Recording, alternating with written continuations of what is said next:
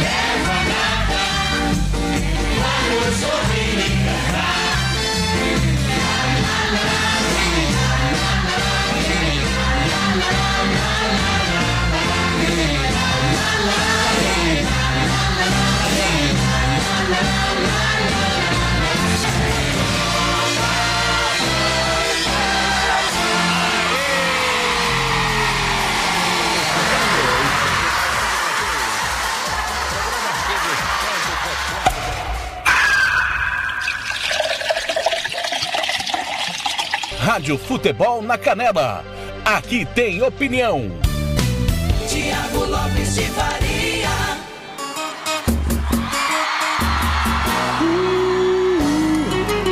Vamos juntinho! Essa aqui é pra extravasar, valeu? Tá tudo liberado!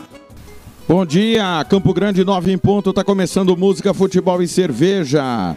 No seu rádio, neste super sábado. Hoje é 13 de março de 2021. Tá começando pra gente fazer a maior bagunça no seu rádio depois de uma semana difícil, né? Muita dificuldade, muita coisa acontecendo. A batalha contra o Covid não tá fácil, mas nós estamos aqui para tentar animar o seu sabadão até o meio-dia com muita informação da rodada do Campeonato Sul Mato Grossense, a terceira, né? A terceira rodada do Campeonato Sul Mato Grossense. Já beijo, dando um beijo para Gessênia que está trabalhando como nunca na UPA Santa Mônica e ouvindo também o Música Futebol e Cerveja desse super sabadão. Timão do TLF com Fernando Blanc na coordenação e toda a nossa equipe posicionada.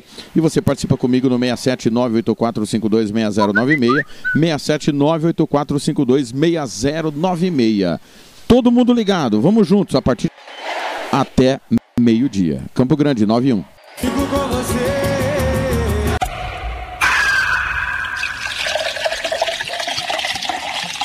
Rádio Futebol na Canela.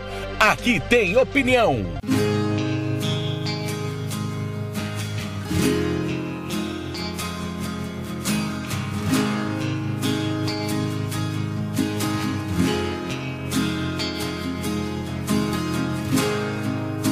Você nunca vai me ver sofrer.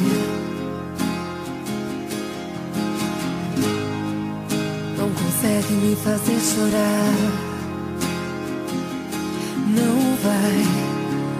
E se eu disse pra te convencer que eu nem ligava em te perder? Que eu queria tudo terminar.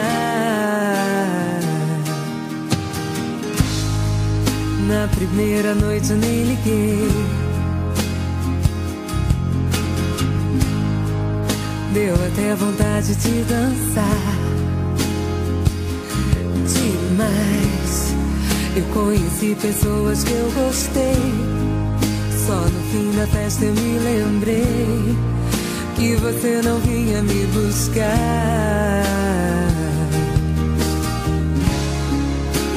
Da noite que eu não quis você, que eu tinha todo o tempo pra viver, que o meu coração foi despertar.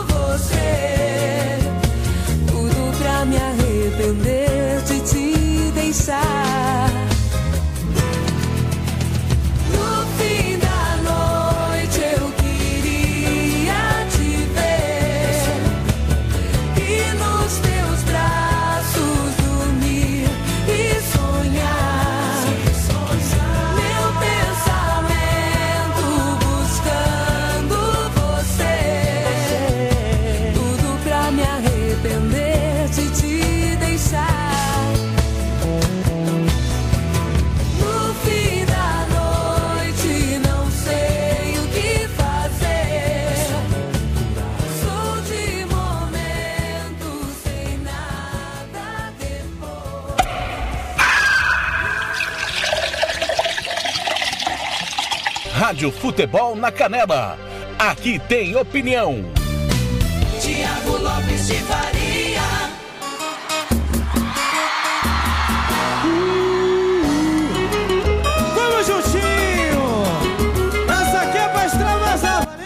9 e 6, Adriana e a rapaziada, fim da noite. Começando bem o Música Futebol e Cerveja. O Anderson Ramos já tá ligado, ouvindo o TLF, ouvindo a Rádio Futebol na Canela. Hoje tem a promoção de pizzas do Operário, né? Lá no Clube IP. É, Fernando Blanc na escuta, limpando a casa. Que imagem, hein, Blanc? Você sem camisa, de shortinho, limpando a casa, hein? Que beleza. Blanc de folga hoje. Essa semana nós mudamos, né? Dividimos aí a equipe. Eu tô comandando de tudo um pouco e ele o giro esportivo. O Blank hoje de folga.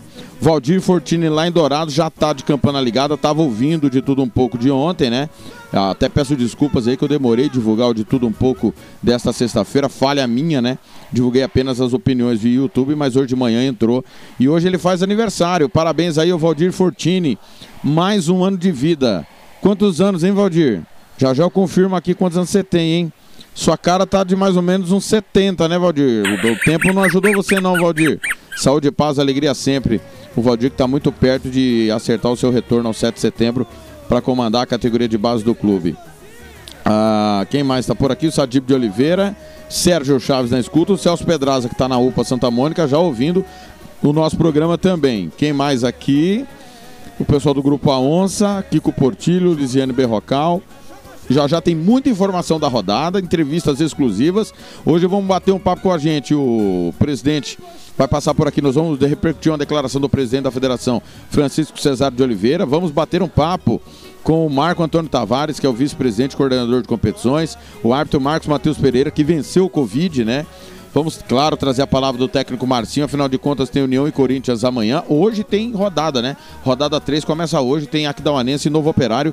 Transmissão da Rádio Futebol na Canela com todo o timão da Rádio Avenida de Aquidauana, com Ronaldo Regis, Ronald Regis e todo o timão. Tem Jean Nascimento, que já já vai falar do ranking. Tem opinião dos nossos companheiros, se o futebol deve parar ou não. A opinião do torcedor. Vamos também trazer tudo do clássico Serque e Costa Rica. Costa Rica e Serque que fazem o clássico amanhã. E a, a palavra do presidente Lie Vidal, do Águia Negra, que vai falar sobre a eliminação do time na Copa do Brasil e o planejamento para 2021. São 9 horas e 9 minutos. Música, futebol e cerveja. Vem aí, capital inicial, Natasha. Repito, 99.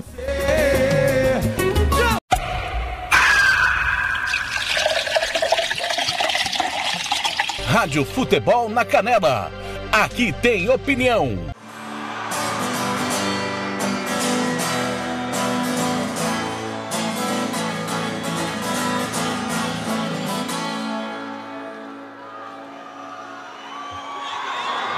17 anos e fugiu de casa.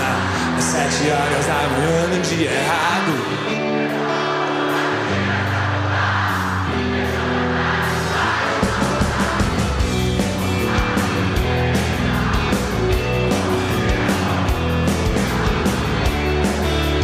Armas de cigarros por diversão Roubava carros. Era Ana Paula agora é Natasha Usa salto 15 de saia de borracha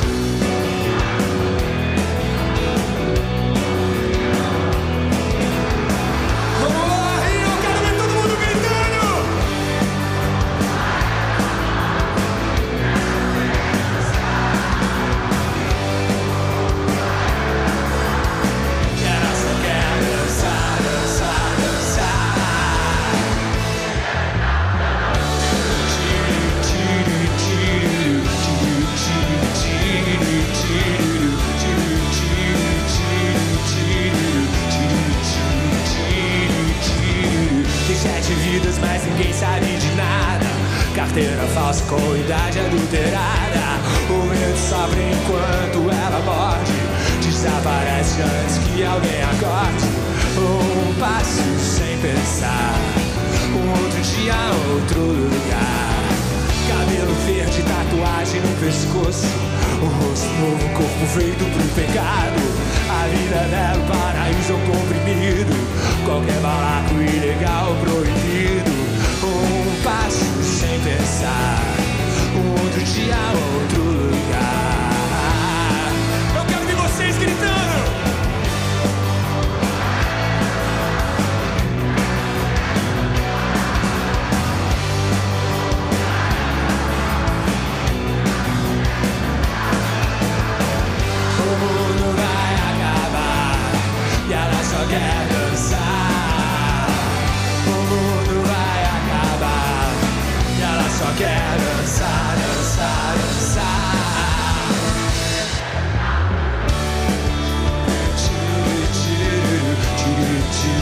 choo, choo, choo.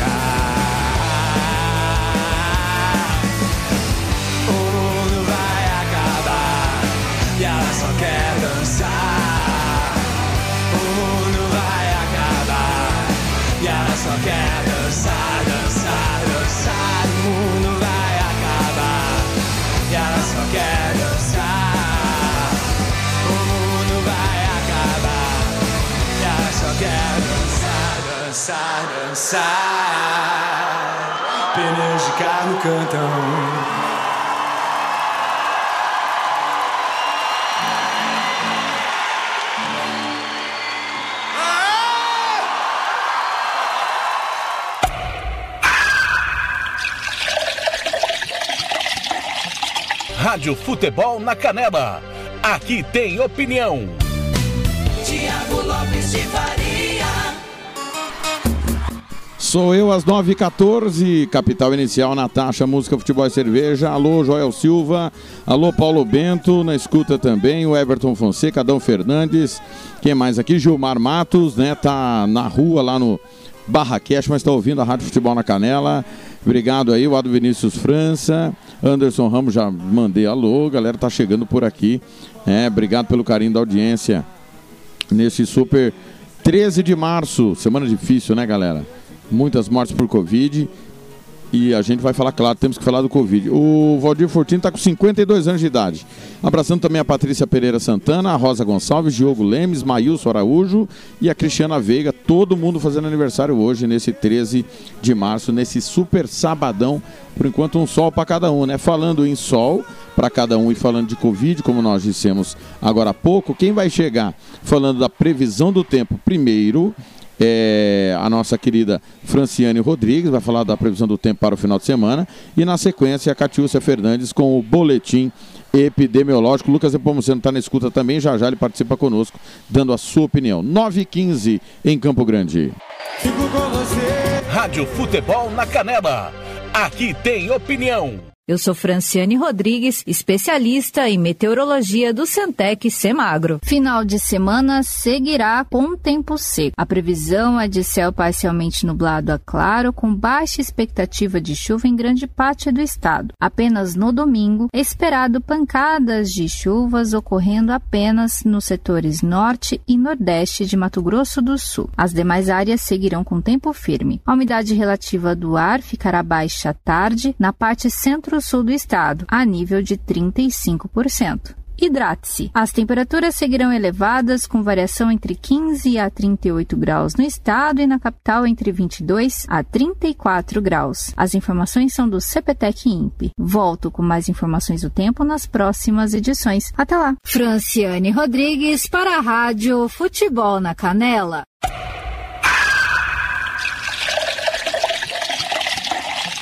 Rádio Futebol na Canela.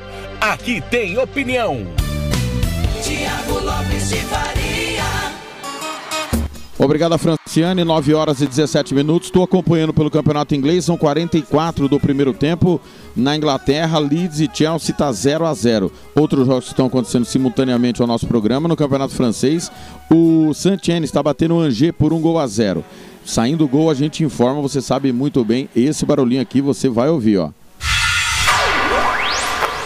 Tendo gol, a gente informa no nosso Música, Futebol e Cerveja. A pergunta de hoje é a seguinte: para você, torcedor, você paralisaria, você é a favor ou contra a paralisação do futebol durante o decreto estadual que prevê 14 dias só tendo atividades essenciais? Manda para mim a sua mensagem de texto ou de áudio. Participe comigo.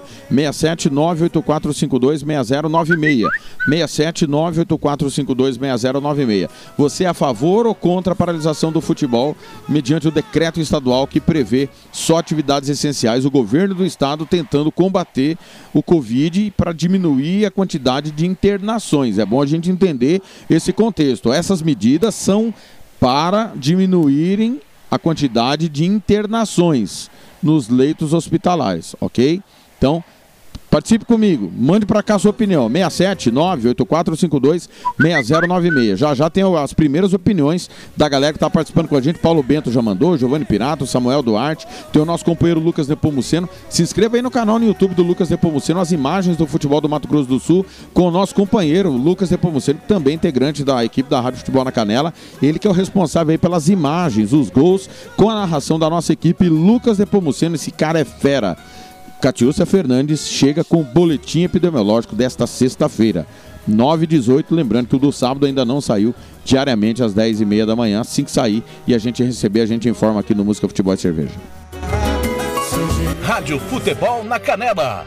Aqui tem opinião. Nesta sexta-feira, dia 12, o boletim epidemiológico divulgado pela Secretaria de Estado de Saúde revelou que já somamos 192.430 pessoas infectadas pelo coronavírus em Mato Grosso do Sul. Hoje foram contabilizados mais 1.104 novos casos. 1.804 estão em análise no LACEN e outros 6.534 aguardam encerramento nos municípios. A média móvel de novos casos ao dia já chega a 925,3. Em tratamento, porém isolados em casa, já são 10.160 pessoas. Já os que precisaram de internação são 821. Destes, 452 ocupam leitos clínicos e outros 369, que são casos mais graves, já ocupam leitos de UTI. Infelizmente, mais 26 sumatogrossenses não resistiram às consequências da doença causada pelo coronavírus e vieram a óbito. São mais 26 histórias de vida que foram interrompidas. Com isso, já totalizamos 3.563 óbitos do início da pandemia até agora. A média móvel de óbitos, que já esteve em 10 por dia, hoje é de 21,1. Grande parte dos óbitos registrados são da capital, foram 10 novos óbitos. Os outros 16 óbitos são 3 de Cidrolândia, 2 de Dourados e 2 de Ponta Porã. Já os municípios de Aquidauana, Aral Moreira, Corumbá, Deodápolis, Naviraí, Ribas do Rio Pardo, Três Lagoas, Paranaíba e Pedro Gomes registraram um óbito cada. Ao ressaltar o aumento preocupante dos números da doença, o secretário de Estado de Saúde, Geraldo Rezende, pediu mais uma vez a colaboração da população e o cumprimento às medidas adotadas, respeitando inclusive o toque de recolher instituído pelo decreto estadual. Que o decreto que vai começar a vigia a partir de domingo seja respeitado. A contribuição da população é fundamental. A contribuição de prefeitos e prefeitos que estamos tendo desde o início da pandemia faz com que a gente ainda tenha uma governança sobre a doença ainda no Mato Grosso Sul, mesmo que a gente tenha hoje situações de colapso em alguns dos nossos hospitais, mas esse decreto é fundamental. 14 dias, nós precisamos da adesão, precisamos que as pessoas entendam que é importante para a gente diminuir a curva de crescimento da doença e que no Mato Grosso do Sul não falte leite. Mesmo recebendo um quantitativo menor de vacinas em relação aos estados do norte do país, temos hoje 5,01% da população vacinados com dose 1 e 2,53% com a dose 2, o que nos coloca na quinta posição no ranking nacional. Catiúcia Fernandes para a Rádio Futebol na Canela. Rádio Futebol na Canela.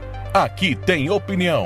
Vitória Tintas. Tintas imobiliárias e automotivas com ótimos preços e qualidade. Vai pintar? Vai na Vitória Tintas. São duas lojas em Campo Grande para melhor lhe atender. Na rua 13 de maio, 1543. E na Avenida Coronel Antonino, 514. Anote o nosso telefone: 3324 0050 e 3351 7272. Eu disse Vitória Tintas. Pinta, mas pinta mesmo.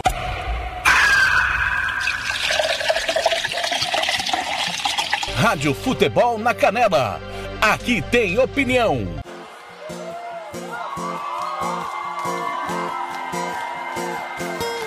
Quando me perdi, você apareceu, me fazendo rir do que aconteceu.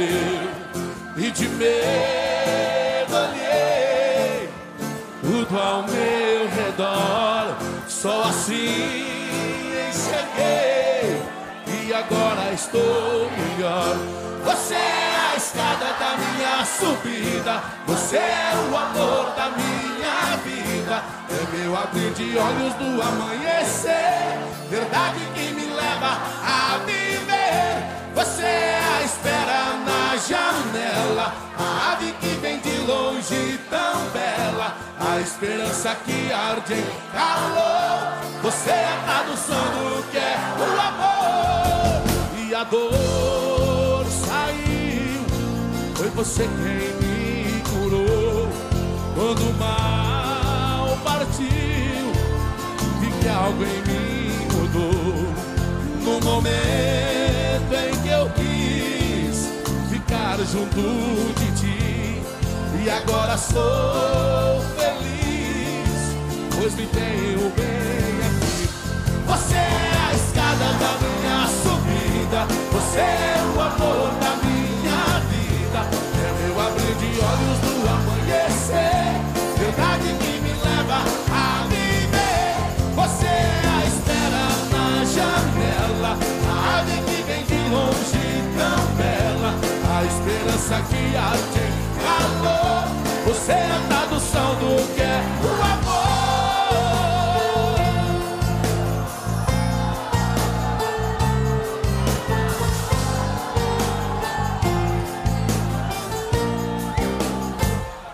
Você é a escada da minha subida. Você é o amor da minha vida. É meu abrir de olhos do amanhecer. Verdade que me leva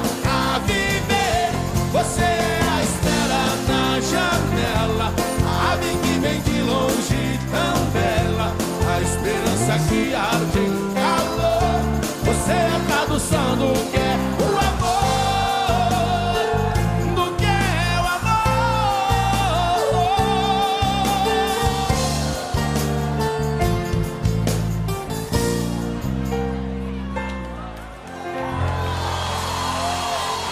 Maravilha!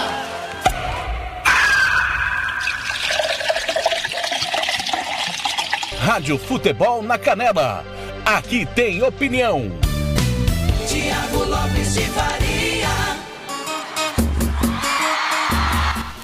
Campo Grande, 9 horas e 25 minutos, esperando na janela César Menotti e Fabiano. Galera participando conosco, mandando seu alô pra cá. Valéria Cândia, Léo Coman, Jaime, a Franciane Rodrigues, como já falei. Na escuta o Mauro Marino, técnico do Aquidauanense na concentração. Fábio Dora, do Grande Caixote lá na cidade de Dourados. O Jonas Alves, o famoso Silva Júnior, né? João Marcos Serrou, Lopes Bahia, Claudinei Corse, José César Pereira. Obrigado, galera aí. Já já tem entrevistas exclusivas aqui na Rádio Futebol na Canela. É... E aí? Você é a favor ou contra a paralisação do futebol durante o decreto estadual? Você é contra ou a favor? Paulo Bento, ouvinte da Rádio Futebol na Canela, manda sua mensagem e nós vamos ouvi-lo. 926.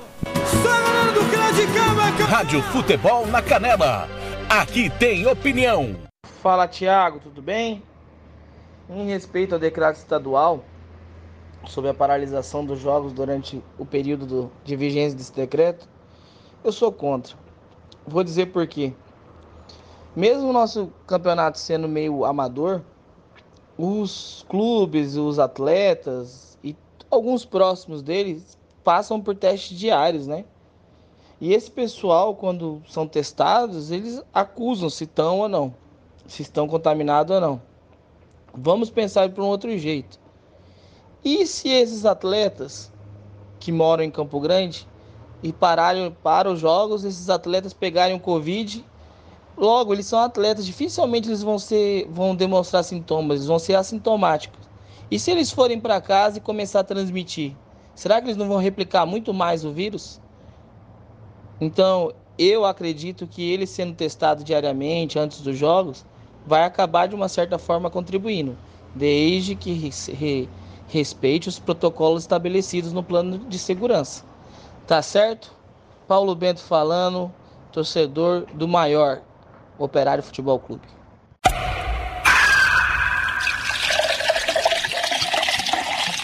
Rádio Futebol na Canela.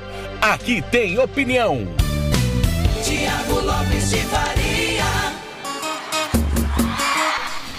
928, tá aí a opinião do torcedor do Paulo Bento. E agora vem Roberto Xavier com o momento do esporte dentro do Música Futebol e Cerveja. Falando tudo do final de semana. Alô, Roberto, bom dia.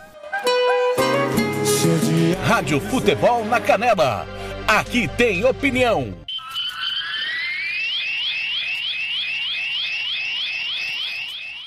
As últimas informações sobre o seu time preferido. Está no ar. Momento do Esporte. Momento do Esporte. Roberto Xavier.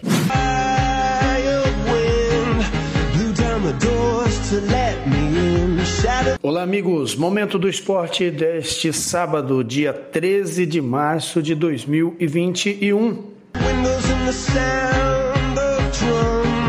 Infectologista concorda com a paralisação do futebol em São Paulo. Daniela Esperon, da agência Rádio Web. Depois do futebol ser paralisado em São Paulo, muito se discutiu sobre a propagação do vírus da Covid-19 dentro das quatro linhas. Em um momento onde o Brasil vive numa crescente de contaminação e mortes, mesmo com um protocolo rígido para a prática de uma partida de futebol, é sim um motivo de preocupação com relação à circulação do vírus. A reportagem conversou com a médica infectologista Mariana Saué, que concorda com o governador de São Paulo, João Dória, em pausar a prática esportiva neste momento. Sim, não só o futebol, mas todas as atividades que têm um número grande de pessoas, as aglomerações, etc.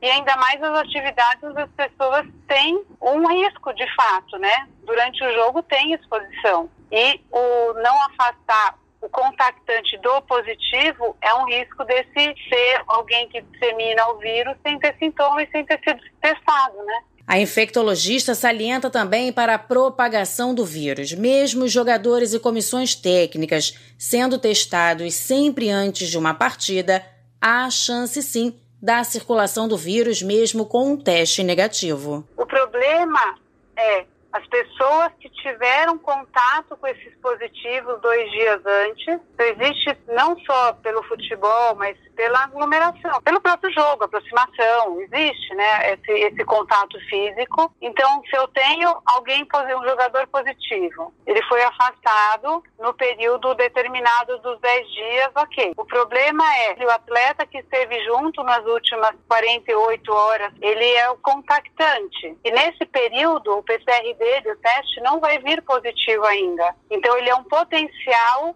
contaminado que não vai ser testado nem afastado. A médica infectologista responde uma pergunta que muitos torcedores fazem, que é se o fato de roupeiros, seguranças e outras pessoas envolvidas num evento esportivo que não estão testadas, se isso aumenta a chance da propagação da Covid-19. As pessoas do entorno, aquelas que conseguem manter o distanciamento, nem seria o grande problema quem está ali dá um suporte, por exemplo, de roupa. Se essa pessoa tiver com todo o, o paramento de proteção adequado, tudo bem, ele está protegido e ele não transmitiria, teoricamente, né, ou não se, se contaminaria se fizer todo o protocolo de segurança. O tempo inicial da paralisação do futebol no estado de São Paulo é de 15 dias. E a infectologista alerta que esse período pode ser estendido. Eu entendo esses 15 dias como um período para reavaliar e não um período que depois de 15 dias volte tudo, entendeu? O problema é que a gente está vivendo uma fase pior até agora, os números são maiores do que a gente estava vendo no começo da pandemia ou na pior fase da pandemia do ano passado. Do ponto de vista médico, a pandemia da Covid-19 está muito acelerada no país e as únicas formas de conter é com vacina e distanciamento social. Segunda-feira haverá uma nova reunião entre o governo de São Paulo, a Federação Paulista de Futebol e o Ministério Público. E a entidade esportiva vai tentar reverter a decisão de paralisação do futebol no estado de São Paulo. Agência Rádio Web com informações de São Paulo, Daniela Esperon. Palmeiras. Quando surge ao viver de imponente o Palmeiras adotou o silêncio como estratégia para conseguir definir os reforços que vão completar o elenco para a temporada de 2021. Com o meia-campista Danilo Barbosa do francês Nice em evolução para um acerto, a diretoria do Verdão mantém o sistema ofensivo como um dos principais focos. O colombiano Rafael Santos Borré, do River Plate da Argentina, ainda é avaliado como a principal opção para o ataque, mas o argentino Valentim Castellanos, do New York City Football Club dos Estados Unidos continua sendo monitorado pelos palmeirenses. Borré tem contrato com o River Plate até o fim de junho e aguarda. O clube já definiu uma estratégia de negociação e pretende ser fiel a ela e mantendo contatos frequentes para avançar na contratação. O nome do colombiano agrada ao técnico Abel Ferreira. Já a negociação envolvendo Danilo Barbosa evoluiu durante a semana e causa otimismo do lado do Verdão. A expectativa é que o acordo seja fechado por empréstimo válido até o fim da temporada. Mesmo com mais de 200 milhões de reais em premiações pelos títulos na temporada de 2020, a diretoria palmeirense avalia 2021 com cautela na parte financeira. Há uma preocupação para não comprometer o caixa palmeirense, por isso a postura de manter contratações pontuais. Ótica Lívia, cuidando de sua visão. Rua Hilda Bergo Duarte, 461. Telefone 3422 5050. Vai construir ou reformar? Constru Silva é o melhor lugar, do básico ao acabamento. Economia todo dia. Constru Silva. Agora em novo endereço, Rua Manuel Racileme, 340, no Jardim Vista Alegre, a 30 metros do antigo. Em Dourados, telefone 34210761. Constru Silva, pequena por fora, gigante por dentro.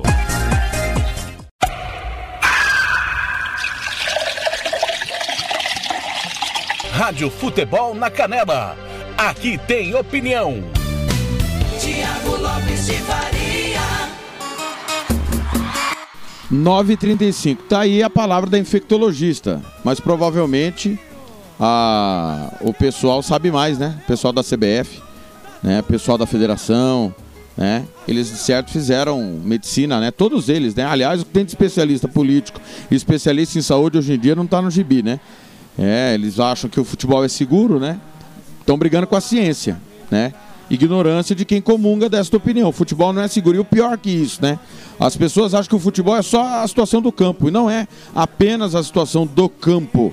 O campo é o menor dos problemas porque todo mundo é testado. Quem vai pro jogo, quem tá no estádio de futebol, todo mundo passou pelo teste. E mesmo assim não é seguro. Mas ah, o futebol aglomera pessoas, não está aglomerando dentro do estádio. Mas fora do estádio está, né? As pessoas não têm educação suficiente no Brasil para entender que não é momento de aglomeração na hora de lazer. Então, o futebol é responsável sim, direta e indiretamente por causa de Covid. Ele não é, o futebol não é o culpado, mas ele contribui direta e indiretamente sim para a propagação do vírus e para a lotação dos hospitais. Mas esses caras que estão à frente do futebol, eles acham que são gênios da lâmpada. 9h36, na volta do intervalo, nós vamos bater um papo com o árbitro Marcos Matheus Pereira, que venceu o Covid-19. Já já eu volto. Rádio Futebol na Canela. Aqui tem opinião. Costa Rica agora tem o melhor restaurante e churrascaria de toda a região. Estou falando do Casarão, Churrascaria Grill. Aqui você encontra os melhores cortes de carne. Avenida José Ferreira da Costa, 278, Costa Rica. Telefone 996120536. Aberto todos os dias. O Casarão Churrascaria Grill, o melhor restaurante de Costa Rica.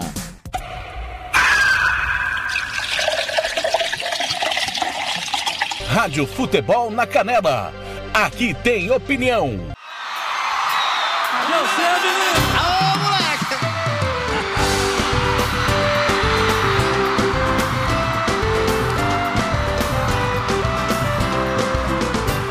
Já paguei quem eu devia, graças a Deus eu tô sossegado. Eu pus o burro na sombra e tô levando até meu cunhado. Enchi o tanque do carro, comprei cigarro e uma pinga boa. Juntei a traia de pesca, vai ser uma festa lá na lagoa. Falei pra minha patroa que a farra é boa e bem comportada. Eu vou com alguns amigos, não tem perigo nessa parada. Não ponho a cara pra fora, nem joga bola, ela quer deixar. O jeito que tem agora é falar pra ela que eu vou pescar. O quê? Que pescar que nada, vou beijar na boca. Ver a mulherada na madrugada ficando louca. E pescar que nada, vou matar a fome. Lá ninguém se mete, lá vai ter sete pra cada homem.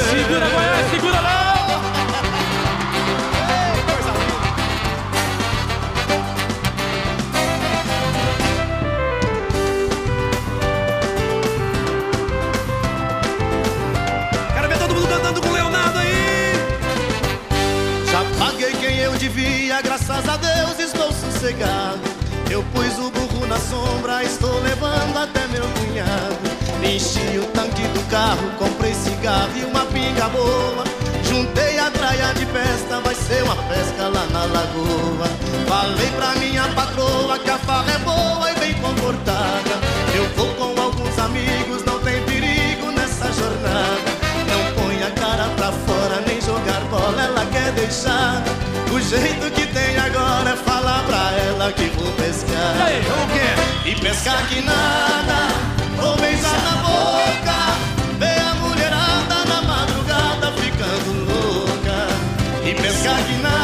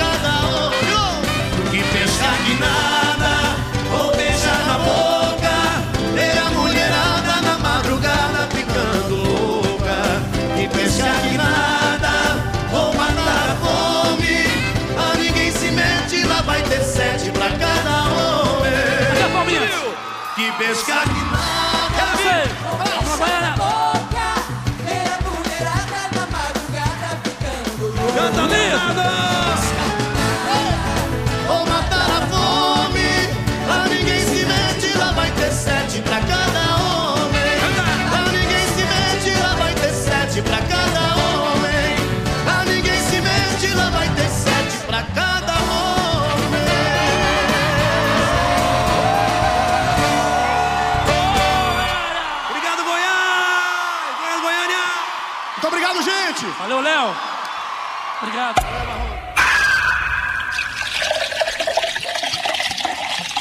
Rádio Futebol na Canela. Aqui tem opinião. Tiago Lopes de Faria. Campo Grande 941, que pescar que nada, Bruno e Marrone com Leonardo, música, futebol e cerveja, neste sabadão 13 de março de 2021. Já abraçando aqui a galera, André Marques, Júlia Silva, Agnaldo José dos Santos. É, quem mais está por aqui no facebook.com.br Rádio FNC na Canela? Mauro Cruz Sanches, André Marques, Marcos Mendes, Alisson Mater, quem? Manu Rodrigues, Bruno França. Obrigado, galera, aqui que tá mandando seu alô. O, o Paulo Henrique Bandeira tá de plantão, Magia Campana ligada também aqui na Rádio Futebol na Canela. Obrigado aí pelo carinho da audiência. A mamãe Érica, a espera da Bia, também tá comigo aqui. Estamos aqui trabalhando. O serviço não para. 9h41. A Odara também com seu privativo da Mini, trabalhando também na UPA Santa Mônica. E nós vamos com a opinião de mais um torcedor. Giovanni Pirata, torcedor do Novo Operário, vai falar o que ele acha. O futebol tem que paralisar ou não? 9h42. Rádio Futebol na Canela. Aqui tem opinião. Ô, Thiago, aqui é o Giovanni, o pirata do, do torcedor do Novo aí. Em relação a, ao futebol ser paralisado, a pandemia eu concordo, cara. Porque isso aí não envolve só jogadores, né? Tem um bastidor por trás aí. Eu creio que tinha que ser paralisado sim, né? Nós já estamos aí num, num colapso já da, da rede de saúde aí. Eu acho que tem que Rádio ser paralisado Futebol na Canela. Aqui tem opinião. No Música, Futebol e Cerveja desse sábado, nós vamos conversar com o árbitro Marcos Matheus Pereira, que enfrentou e venceu a batalha contra o Covid. Matheus, primeiro é um prazer falar com você aqui na Rádio Futebol na Canela. Bom dia, tá tudo bem com você?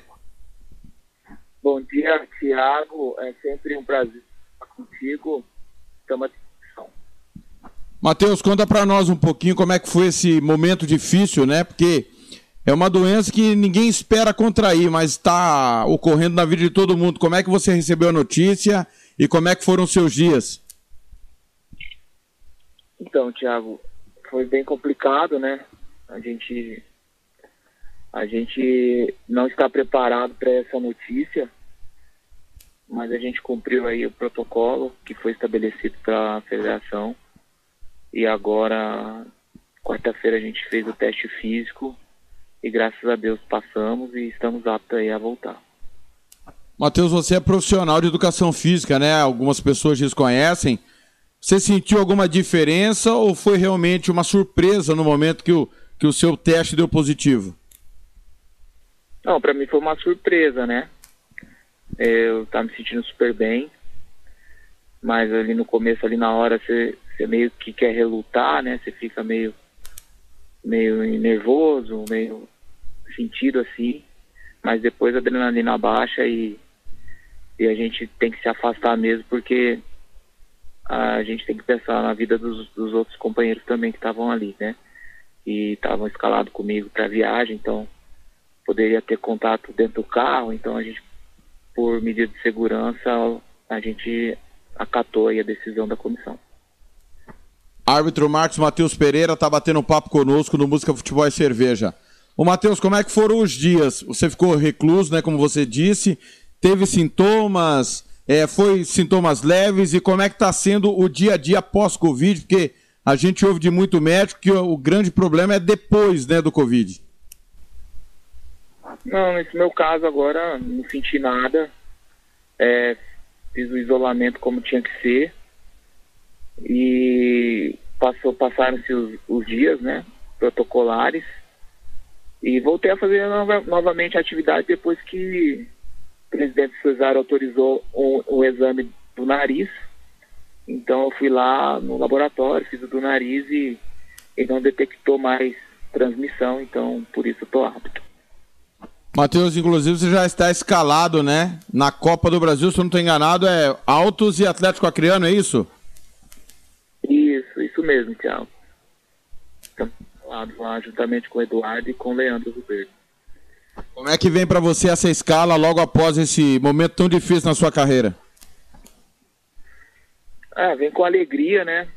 Todas as escalas que, que vêm pra gente, a gente recebe com alegria, tanto a do estadual como no, no brasileiro, agora na Copa do Brasil. E a gente fica muito feliz de estar sendo lembrado, né? Já tem um tempo que a gente está na estrada. É sinal que a gente está ainda entregando um trabalho de qualidade aí, tanto para a federação quanto para a CBF. Quais são os seus planos, Matheus? Você está com 41, se eu, se eu não estou enganado, é isso? Isso, estou com 41 anos. Espero, espero chegar aí até os 45, como os outros colegas mais, mais velhos chegaram, né, aqui do estado. Quero cumprir aí esse, essa etapa e depois é, buscar novos caminhos aí, nova, nova, novas etapas profissionais dentro da arbitragem. Você tem o tamanho, já, já entendeu o tamanho que você tem para arbitragem do Estado e que você é tido como referência aqui, Marcão? Pois é, Tiago, a gente, a gente vem trabalhando aí ao longo dos anos, construindo uma carreira sólida né, dentro do campo, é, trazendo resultados positivos para a federação, no sentido de, nos jogos mais difíceis, estar tá sempre correspondendo. Né? O ano passado eu fiz a minha décima semifinal, jogo 2, jogo de volta, que por muito tempo foi o jogo que qualificava as equipes para a Copa do Brasil e também para a série antigamente C, depois agora com a série D, né? Então, assim, eu estou muito feliz com o desempenho, tenho me cuidado bastante fisicamente, abdicado de algumas coisas, né? Sabe que não é fácil na minha idade manter peso. E para quem é da área sabe o quanto é difícil hoje apitar um jogo de futebol, porque às vezes quem não sabe não entende a, a o que a gente passa para poder atingir meta, atingir os índices. É, não pode engordar, então tem que regular a comida, tem que estar sempre indo em fisioterapeuta, nutricionista, isso também é um gasto, né, um gasto econômico considerável. Então a gente sempre tem mantido isso. É, eu acho importante falar disso, porque talvez as pessoas não conhecem, não sabem o trabalho que é por trás disso, da arbitragem. Hoje o nosso quadro está de parabéns, que consegue se manter aí praticamente quase todos aí trabalhando em todas as competições nacionais. Isso mostra que não só eu, mas a, o, o quadro tem muita qualidade. Matheus, para te liberar, eu queria a tua opinião a respeito do, do, decreto, né? Que entra em vigor a partir do próximo domingo. É, você é a favor ou contra a paralisação do futebol no Mato Grosso do Sul durante esses 14 dias previsto pelo decreto estadual? É, eu sou a favor desde que todas as pessoas envolvidas no jogo estejam testadas. Eu sei que eu e os meus companheiros estão testados. Isso eu posso garantir. Agora, os out as, outras, as outras pessoas que participam do, do evento, eu, eu creio que também estão testados. Então, um ambiente onde está todo mundo testado, eu não vejo problema. Tanto é que estive fazendo jogos na CBF e, e, a gente cumpriu todo o protocolo e não tivemos problema. É lógico que a gente sabe da, da gravidade que, que é o problema da pandemia no Brasil, é, porém a gente espera que as, as, as autoridades competentes possam decidir o que é melhor. Matheus, foi um prazer bater o papo com você. Microfone da Rádio Futebol na Canela sempre aberto. Total recuperação e a gente espera que você volte, como sempre, a fazer grandes arbitragens como você faz toda vez que está no campo de jogo. Obrigado mais uma vez, viu, Matheus? Obrigado, Thiago, pelo carinho, pelo acima de tudo pelo respeito, né, profissional. Você sempre me tratou de uma forma respeitosa. Eu acho que é uma via de mão dupla, né? Então a gente também está à disposição para qualquer dúvida e esclarecimento sobre futebol e arbitragem, ok?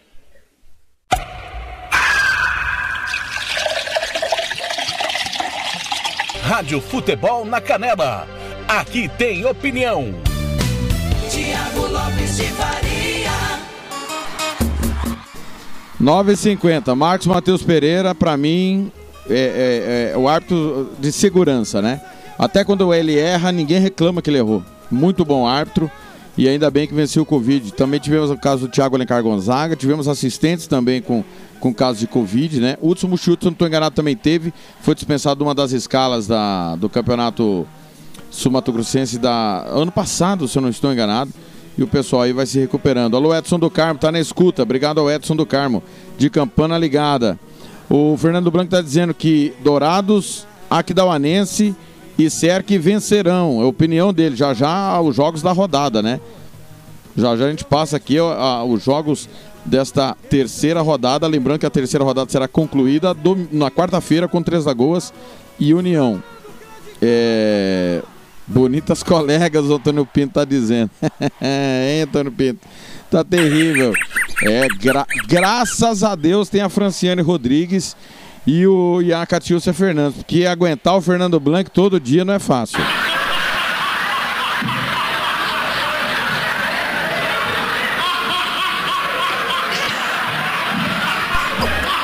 É, você imagina aí, Antônio Pinto, eu tenho que aguentar o Fernando Blanc diariamente. E ele dizendo que é o galã do rádio, né? Ninguém aguenta. 9h51. E eu que apelidei ele de galã do rádio, né? Aliás, tem uns apelidos aí que a gente cria que pega, né? Eu chamei ele de galã do rádio e ele acreditou, Antônio Pinto. É, o Paulo Veloso na escuta também. O Davidson Barros, deixa de secar o meu Costa Rica. Porque eu divulguei ontem um vídeo nas redes sociais, né? Chamando pro programa de hoje, com a camisa do Costa Rica. Amanhã tem Costa Rica e Cerque, 4 da tarde. Ah, Desculpa, 3 da tarde. 3 da tarde, Costa Rica e Cerque. Amanhã tem Dourados e Operário, também 3 da tarde. E na quarta, 3 da tarde, Três Lagoas e União. A rodada começa hoje com o Novo Operário e Aquidauanense. Aquidauanense e Novo Operário, na verdade, o jogo é lá no Norusca, no Noroeste, em Aquidauana. Já já o histórico de cada confronto aí eu vou passar durante o Música, Futebol e Cerveja. São 9 horas e 52 minutos, nós estamos fechando o, primeira, o primeiro horário aqui do Música, Futebol e Cerveja, mas nós vamos é, soltar aqui o nosso ouvinte, torcedor do, do, do Cacilandense, que hoje mora no céu, hein? Cacilandense, duas vezes vice- vice-campeão estadual. Era um parto jogar em Cacilândia, hein? E o Samuel Duarte, que faz parte do grupo Fute MS, que vai dar a sua opinião sobre se o futebol deve parar nessa, nesse período de quarentena. 14 dias só funcionando serviços essenciais. 9h53, depois do Samuel, intervalo. E aí nós vamos com informações do ranking da CBF. É, o Rio Branco do Espírito Santo passou pelo Sampaio Correia. O Águia Negra não passou. E já já nós vamos falar sobre ranking da CBF com o Gian Nascimento. 9h53, repito. Rádio Futebol na Canela. Aqui tem opinião. Fala galera do futebol na canela. Quem fala é Samuel Duarte, diretamente de Chapadão do Sul, torcedor do Cacilandense. Eu acredito que para não adianta mais nada. É igual as autoridades políticas, né, no começo do, da pandemia, falavam que ia paralisar só para preparar os hospitais. E depois virou medida de contenção, segundo eles, né? Então eu acho que não existe bolha, não existe método e se fosse para fazer alguma coisa é primeiro joga o estadual e aí depois faz umas bolhas em cidades só joga Copa do Brasil, Brasileirão Série B e assim por diante. Única forma, mas parar geral acho que não vale mais a pena porque não vai ser um método que vai resolver é, o que está acontecendo hoje, o número de casos. Rádio Futebol na Canela. Aqui tem opinião. Tá precisando de remédio na comunidade da sua casa? Ligue para a Droga Med. Aqui tem farmácia popular. Entrega grátis na região da Vila Nácer e Copa Sul. 3365-2101. 3365-2101. Ligue e peça o seu remédio. Ou vá até a nossa loja na rua Clóvis, Mato Grosso, número 19, no bairro Copa Sul. Vá na Droga Med. 3365-2101.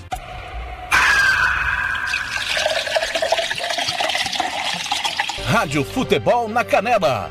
Aqui tem opinião.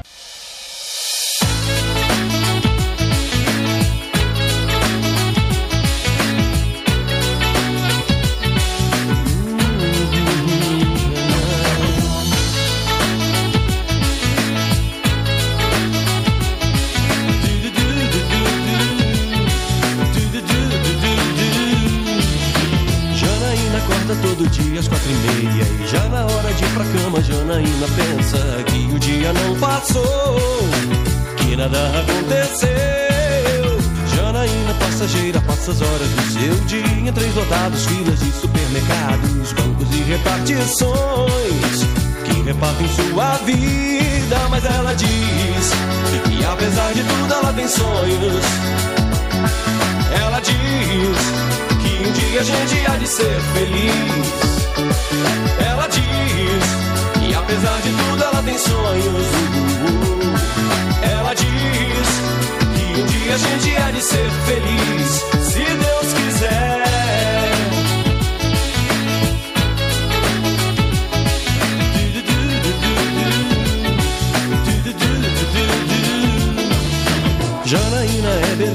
de gestos, abraços, mãos, dedos, anéis e lábios, dentes e sorriso solto que escapam do seu rosto. Janaína é só lembrança de amores guardados. Hoje apenas mais uma pessoa que tem medo do futuro que aconteceu.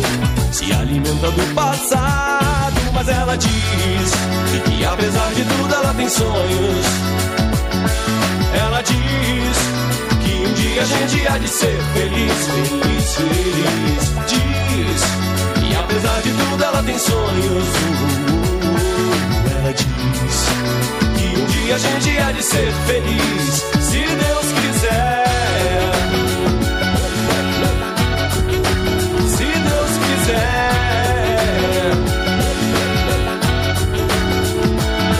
Já não imagina quantos anos tem já na iminência de outro aniversário. Janaína acorda todo dia às quatro e meia e já na hora de ir pra cama Janaína pensa que o dia não passou, que nada aconteceu.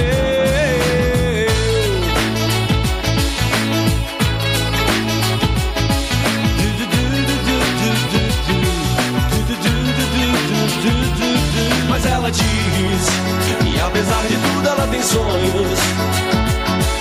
Ela diz que um dia a gente há de ser feliz, ser feliz. Diz que apesar de tudo ela tem sonhos. Ela diz que um dia a gente há de ser feliz, se Deus quiser.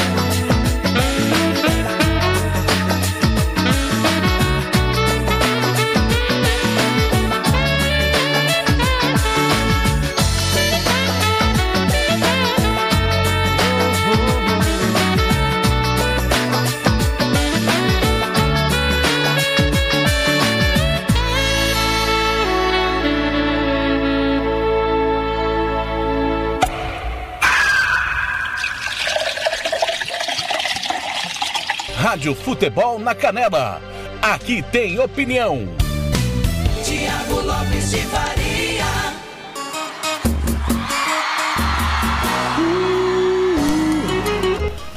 Nove cinquenta Janaína, biquíni cavadão. Janaína acorda todo dia às quatro e meia. Você também acorda todo dia às quatro e meia ou não? Ah, faz igual eu e o Blank, a gente acorda cedo pra caramba. Aliás, se você não tá sabendo, de tudo um pouco, estreou na Rádio Futebol na Canela. A gente que criou esse programa nos tempos da Rádio Sport MS, trouxemos para cá também, estreamos na última segunda-feira, das 7 às 8. É, era das 7 às 8, agora está até às 8 e meia. Mas ontem, por exemplo, o programa acabou às 9. O, o Giro Esportivo é das, 7, é das 5 às 5 e meia. Ontem acabou às 7 e 15. É, o apresentador do De Tudo Um Pouco vai para vai a coordenação e o apresentador do Giro Esportivo vai para a direção. Os caras não conseguem acabar o programa no horário, é um negócio inacreditável.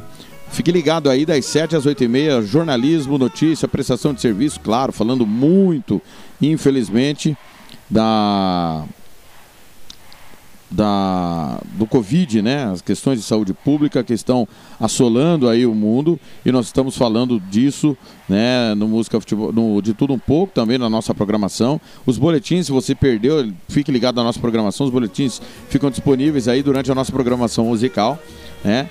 E nós estamos aí trabalhando sempre em prol de levar você a melhor informação, principalmente do futebol, mas claro também do jornalismo, a rádio.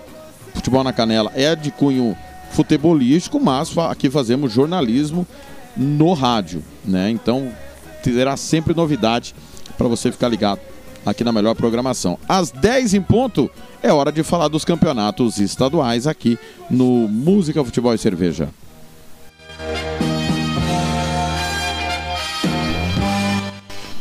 Rodada do final de semana que terá muito futebol, né? Apesar das questões do Covid, está marcado vários jogos pelos estaduais. No Acreano tem Atlético e Andirá, Galvez e Nauás, Plácido de Castro e Vasco da Gama, Rio Branco e São Francisco. No Alagoano, Seu e Cururi, Piazza e CSE, Aliança e Jacioba. No Amazonense, ontem o Manaus bateu o Clipper por um gol a zero. Hoje tem JC e São Raimundo Princesa dos Solimões e Penarol. No Baiano, Nirbe Fluminense de Feira, Alagoinhas e Docimel, Jacuipense e Vitória da Conquista. Também teremos Juazeirense e Bahia de Feira. No Brasiliense, Atlético Taguatinga, Sobradinho, Gama e Brasiliense, grande clássico, Real Brasília e Santa Maria. No Capixaba, Estrela do Norte e Pinheiros, Real Noroeste e São Mateus, Rio Branco de Venda Nova e Desportiva Ferroviária, Rio Branco do Espírito Santo e Serra. Já já eu passo os outros resultados, porque falando em Capixaba, o Jean Nascimento vai chegar falando do ranking da CBF. Tá difícil, hein, Jean? Tudo bem, meu menino? Bom dia. Rádio Futebol na Canela. Aqui tem opinião. Jean Nascimento. Muito bom dia para você ligado no programa Música, Futebol e Cerveja deste sábado. Eu chego com informações a respeito do ranking nacional de federações da CBF. Este ranking que ganhou destaque nos últimos anos, quando nós aqui de Mato Grosso do Sul começamos a perceber a possibilidade de perder uma vaga nas competições nacionais devido ao mau desempenho de nossos clubes nessas competições organizadas pela CBF, e o ranking voltou a ser destaque nesta semana já que ocorreram os jogos da primeira fase da Copa do Brasil. Ainda não foram todos, mas alguns jogos foram muito importantes para algumas alterações no ranking. O primeiro ponto foi que o Águia Negra entrou em campo contra o Vitória da Bahia e acabou eliminado, é, não conseguindo somar mais pontos para Mato Grosso do Sul. Somou apenas os 25 pontos que são dados para todas as equipes que participam da primeira fase. Enquanto isso, o Rio Branco do Espírito Santo eliminou o Sampaio Correia do Maranhão. A gente lembra que o estado do Espírito Santo é justamente o estado que ultrapassou o Mato Grosso do Sul no ano passado no ranking de federações.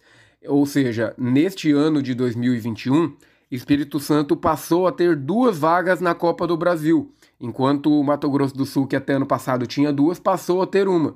E essa classificação do Rio Branco fez com que a equipe capixaba desse mais 25 pontos para o estado do Espírito Santo neste ranking. Ou seja, além dos 25 que já teria na primeira fase, agora soma mais 25, chegando a 50 pontos. E o Rio Branco de Venda Nova, outra equipe do Espírito Santo que ainda participará da Copa do Brasil na próxima quarta-feira, também somará 25 pontos, ou seja, na soma total, o Espírito Santo já soma 75 pontos para o ranking do Espírito Santo, enquanto o Águia Negra conseguiu apenas 25 pontos. E essa, é, é, é, essa diferença de pontos faz muita diferença porque neste ano de 2021 o, a multiplicação dos pontos é, pelo critério utilizado pela CBF é por 5, ou seja, a CBF ela valoriza mais as competições é, recentes, dos anos recentes, e enquanto as competições de anos anteriores valem menos. Neste ano de 2021, os pontos somados pelas equipes de cada estado serão multiplicados por 5, enquanto de 2020 serão multiplicados por 4 e aí por diante, até o ano de 2017, que será o último ano é, a ser contabilizado e que será multiplicado apenas por um. Ou seja, caso a equipe do Rio Branco do, de Venda Nova consiga também vencer o nessa primeira fase da Copa do Brasil na próxima quarta-feira, a situação ficará ainda pior para Mato Grosso do Sul. Isso porque quando começou o ano no ranking anterior, o estado do Espírito Santo somava 1.221 pontos, 26 pontos apenas acima do que Mato Grosso do Sul. Neste momento, desconsiderando os resultados de 2016, que, que para levar em conta no ranking de 2021, o estado do Espírito Santo já soma 1.963 pontos, enquanto o estado de Mato Grosso do Sul tem 1.656 pontos, uma diferença de 307 pontos neste momento. Isso significa que, caso o Rio Branco do Espírito Santo de Venda Nova consiga a classificação contra o ABC na próxima quarta, lembrando que o ABC é uma equipe também de Série D, não será uma missão tão difícil, e, e, o Águia Negra na Série D não. O Águia Negra não, desculpe. O Aquidauanense na Série D não consiga passar de fase, Mato Grosso do Sul já não terá chance de ultrapassar o Espírito Santo no ranking de, deste ano. E com isso, Mato Grosso do Sul seguirá tendo apenas uma vaga na Copa do Brasil de 2022, e enquanto o Espírito Santo terá duas novamente. Então é uma situação bem provável que depende muito do Aquidauanense. Caso o Aquidauanense passe de fase, a gente continuará tendo chances de ultrapassar o Espírito Santo, mas as chances são remotas, porque se Águia Negra e Aquidauanense disputarem a fase de grupos da Série D e, e caso o Espírito Santo não consiga nenhuma classificação, ainda assim o Aquidauanense ou Águia Negra teria que ser finalista na Série D para que conseguíssemos passar o Espírito Santo. É uma situação muito difícil. E também, é, como está cada vez mais difícil recuperar essa, essa segunda vaga na Copa do Brasil do ano que vem, o que a gente tem que abrir o olho a partir de agora é a respeito da segunda vaga na Série D, porque a partir de 2022 a CBF não fará mais essa fase preliminar. Ou seja, os quatro piores estados da, do ranking da CBF terão apenas uma vaga na Série D. E caso é, Mato Grosso do Sul não tenha um bom resultado, por exemplo, se o Aquidauanense for elimina eliminado mesmo na pré-série D deste ano, é, significa que os estados do Amapá, de Roraima e Rondônia poderão ultrapassar Mato Grosso do Sul a depender dos confrontos na pré-série D. Então, assim, a gente tem pouquíssimas chances de recuperar essa vaga na Copa do Brasil para o ano que vem e corre um sério risco de perder uma vaga na, Copa, na Série D de 2022. Então é abrir o olho, torcer para um bom desempenho dos nossos times e, e seguir acompanhando por aqui. A gente, assim que tiver mais informações sobre, por exemplo, os confrontos na pré-série D, nós voltaremos com informações para a gente fazer um cálculo desse cenário e ver o quanto os nossos clubes é, poderão ser prejudicados devido a esse fraco desempenho nos últimos anos em competições nacionais. Um forte abraço, espero que todos tenham entendido e um bom programa. Rádio Futebol na Canela. Aqui tem opinião. Tiago Lopes de Faria. Ô Jean, depois de tudo isso que você falou, você deseja um bom programa? Tá de sacanagem, Jean? Pô, aí, ah, um bom final de semana.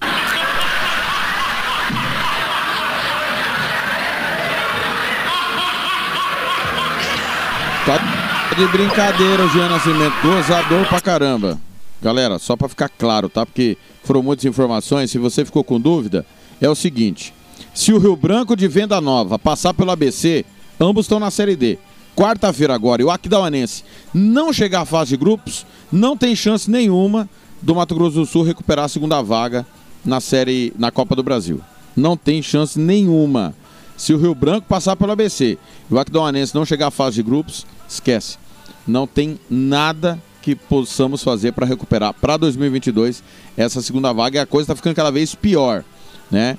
E daqui a pouco o Elie Vidal vai falar exatamente sobre essa questão do ranking, sobre o problema do futebol do Mato Grosso do Sul. Ele acha que há uma pressão exagerada em cima em cima do, do Águia Negra. O Jean tá me xingando aqui. Pô, tá de sacanagem, Jean? Bom final de semana?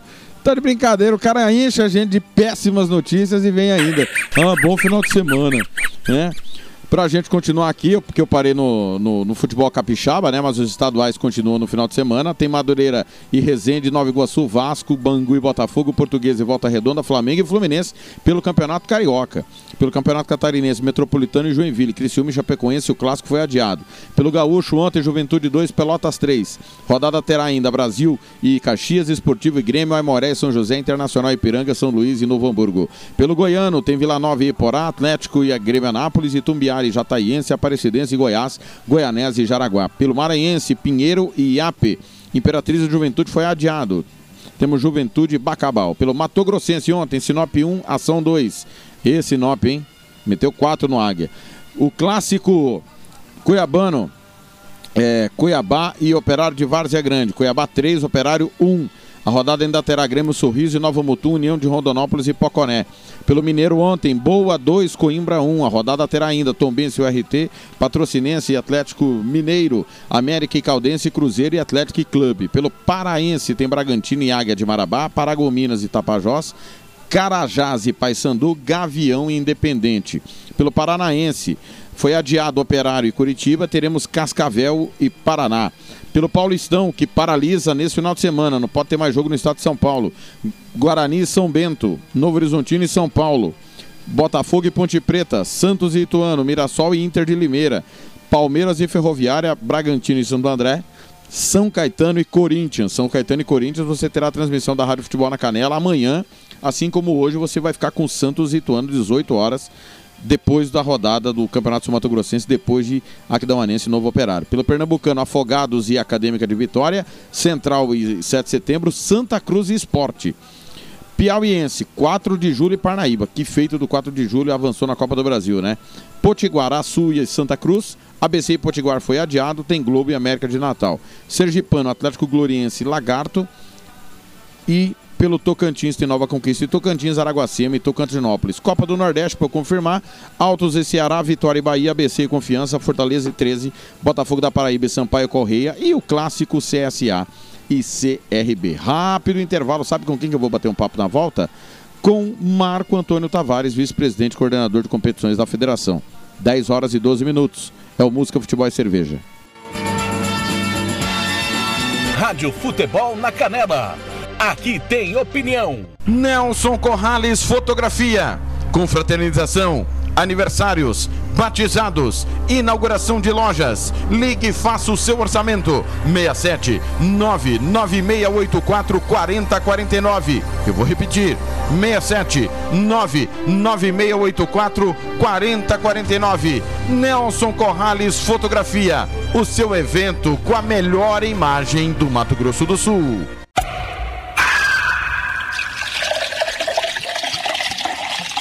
Rádio Futebol na Canela. Aqui tem opinião.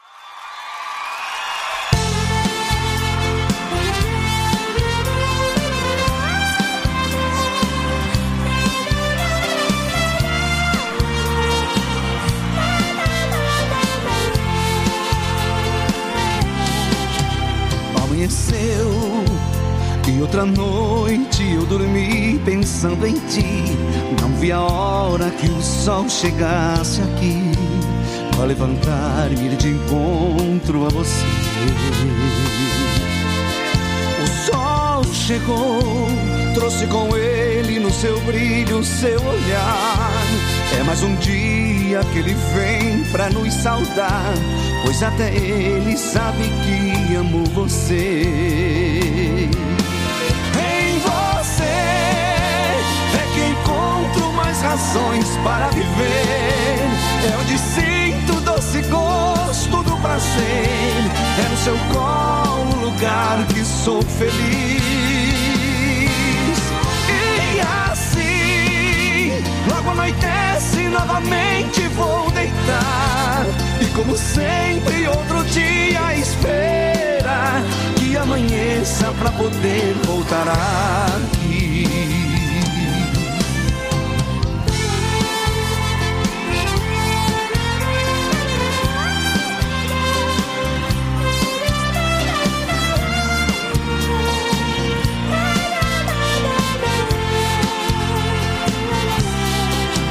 Bom sentir que sou também muito importante em sua vida. Que sou seu ar e talvez tudo que precisa. Como eu também preciso muito de você. Quando estiver longe de mim, então quiser me encontrar. Feche seus olhos, pense em mim que vou estar no pôr do sol ou em cada amanhecer. Em você é que encontro mais razões para viver. É onde sinto doce gosto do prazer. É no seu colo lugar que sou feliz.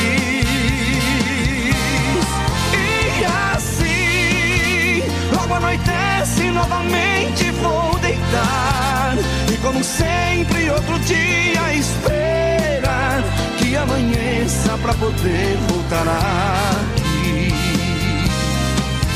E assim, logo anoitece novamente vou deitar. E como sempre, outro dia esperar que amanheça pra poder voltar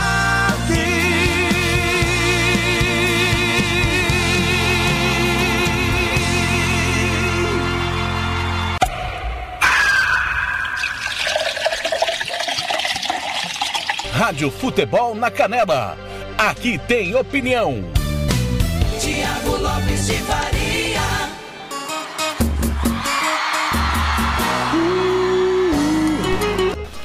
Dez e 16, música, futebol e cerveja, Alain e Aladim, para poder voltar aqui. Já já não vou tocar uma. Pedido do Fernando Blanc nesse sabadão, né? O Blanc sempre romântico e já já tem uma em homenagem a ele. Mandando um abraço aqui pra galera. Tem hora que o telefone toca e a gente não consegue atender, galera. E de- depois a gente retorna aí com o maior prazer. É, as mensagens continuam chegando, já já é, tem participação do ouvinte opinando sobre o nosso futebol. Norbertino Angeli, lá em Chapadão do Sul, né?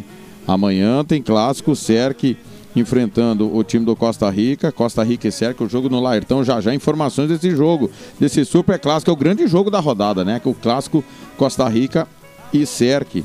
Né? Amanhã tem também Dourados e Operado Atlético Clube. 10 e 17. Rádio Futebol na Canela. Aqui tem opinião.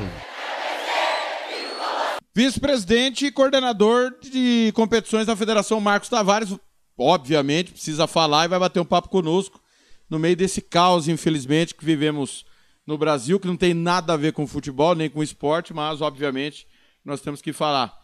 Tavares, eu sei que não tá fácil para ninguém, mas tá tudo bem aí com vocês, com a sua família? Como é que tá? Bom dia, bem-vindo à Rádio Futebol na Canela de novo. Tudo certo, família sem Covid, né? Ninguém até agora, pelo menos, foi contaminado, então estamos tudo, tudo tranquilo. Tavares, eu, eu sei que você essa semana deve ter tido várias reuniões, né? Até o Marcelo Miranda confirmou que estão conversando constantemente. Como é que você vê o acerto entre federação e a, e a Fundesporte, o governo do estado, mediante esse decreto que entra em vigor neste domingo? Bom, na verdade é o seguinte, é, a gente tem como base dizer o seguinte, lei a gente não discute, né? A gente cumpre. E a federação, dentro do que é possível, dentro daquilo que é, não vai ter um prejuízo maior para os clubes, que para nós o maior prejuízo seria a paralisação do campeonato, né? É, nós estamos nos adequando para poder atender o decreto, são 15 dias, é, e se não diminuir, talvez um pouco mais. Então nós estamos nos adequando. Até, no, até na, na- o que atinge diretamente a Federação de Futebol, e é o futebol, é a questão dos jogos sábado e domingo, né? É, porque os nossos jogos acontecem após as 16 horas. Ele, ele avança após as 16 horas. E isso nos traz um certo prejuízo na questão de executar os jogos. Mas a gente conversou com todos os dirigentes, os 10 dirigentes, eh, todos entendem a necessidade de fazer uma adequação e a partir de segunda-feira a gente está adequando os horários de jogos, dias de jogos, para que a gente não entre e não avance nada do que vá de encontro ao, ao decreto do governo do estado e que, que a intenção e, e do governo é realmente preservar a vida, preservar a saúde. Né? Então a gente, a federação, o futebol tem contribuído com isso, né? Quero deixar aqui registrado, muitas, muitas pessoas acham que o futebol é pernicioso, pernicioso no sentido de aglomerar pessoas. Não, o futebol, Tiago, a gente tem contribuído, eu tenho, tenho falado isso, o Cesário tem falado isso, nós, nós talvez nenhum segmento, nenhum segmento tenha feito tantos testes como o futebol tem feito no Brasil todo. Ah, a Série A, B, C, D da CBF, Sub-17, Sub-19, feminino, juntando com os campeonatos estaduais, talvez tenha, tenha sido o maior segmento do Brasil em termos de testagem ah, da Covid-19. E aqui em Mato Grosso do Sul isso não foi diferente. Nós fizemos uma Série B com cinco equipes, eh, passamos de mil testes. Estamos fazendo uma, uma Série A que nós já ultrapassamos 700 testes.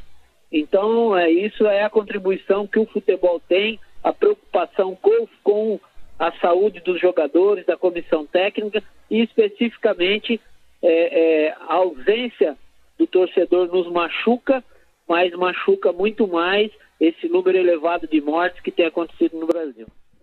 Marcos Tavares, vice-presidente da Federação, está batendo um papo conosco.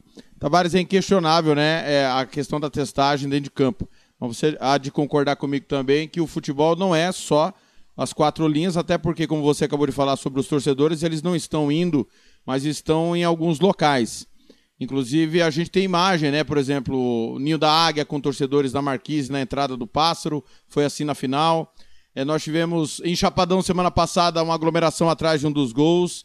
E o Marcelo, inclusive, falou que é preciso que as autoridades de segurança também façam a sua parte, fiscalizem e impeçam essa situação. Você entende que, obviamente, fora do estádio não tem nada a ver com a Federação de Futebol, mas dentro do estádio vai ter que ter um controle rigoroso, de fato, das pessoas que poderão estar dentro do campo de jogo? Bom, na verdade, isso a gente já faz, né? É, nós temos uma, um limitador de pessoas é, que podem adentrar o estádio. A gente tem é, é feito essa controladoria ah, desses acessos. Os jogadores é, é, só vão para o estádio aqueles que testaram negativo. nós tivemos casos de jogadores testando positivo e que foram isolados e, e que estão em observação, inclusive o aqui da ONU sofreu uma baixa ontem, né? É, com a Covid, com um teste positivo, apesar de estar sintomático o jogador. É, isso a gente tem feito. Nós estamos permitindo o acesso do jogador e da comissão técnica, além de 10, apenas 10 diretores de cada clube. Ah, não tem tido mais acesso de ninguém no estádio. Obviamente que a imprensa tem entrado para cobrir os jogos, porque é essencial a gente levar essas informações ao torcedor, mas especificamente, vocês são aí da rádio, sabem disso, né? Às vezes até com um prejuízo do trabalho de vocês, uh, a gente não permite, além do que um repórter de cada emissora dentro do, do gramado, e ainda assim, longe da comissão técnica, longe dos jogadores, que esse repórter tem que se colocar ao fundo do gol, uh, uh, e ali é a área de trabalho dele, uh, valorizando aí a questão do distanciamento social. Ah, o jogo em si do, do, do futebol, é, não existe como a gente impedir, né? O contato existe, é, é faz parte do jogo, mas é, são entre jogadores que estão testados negativos.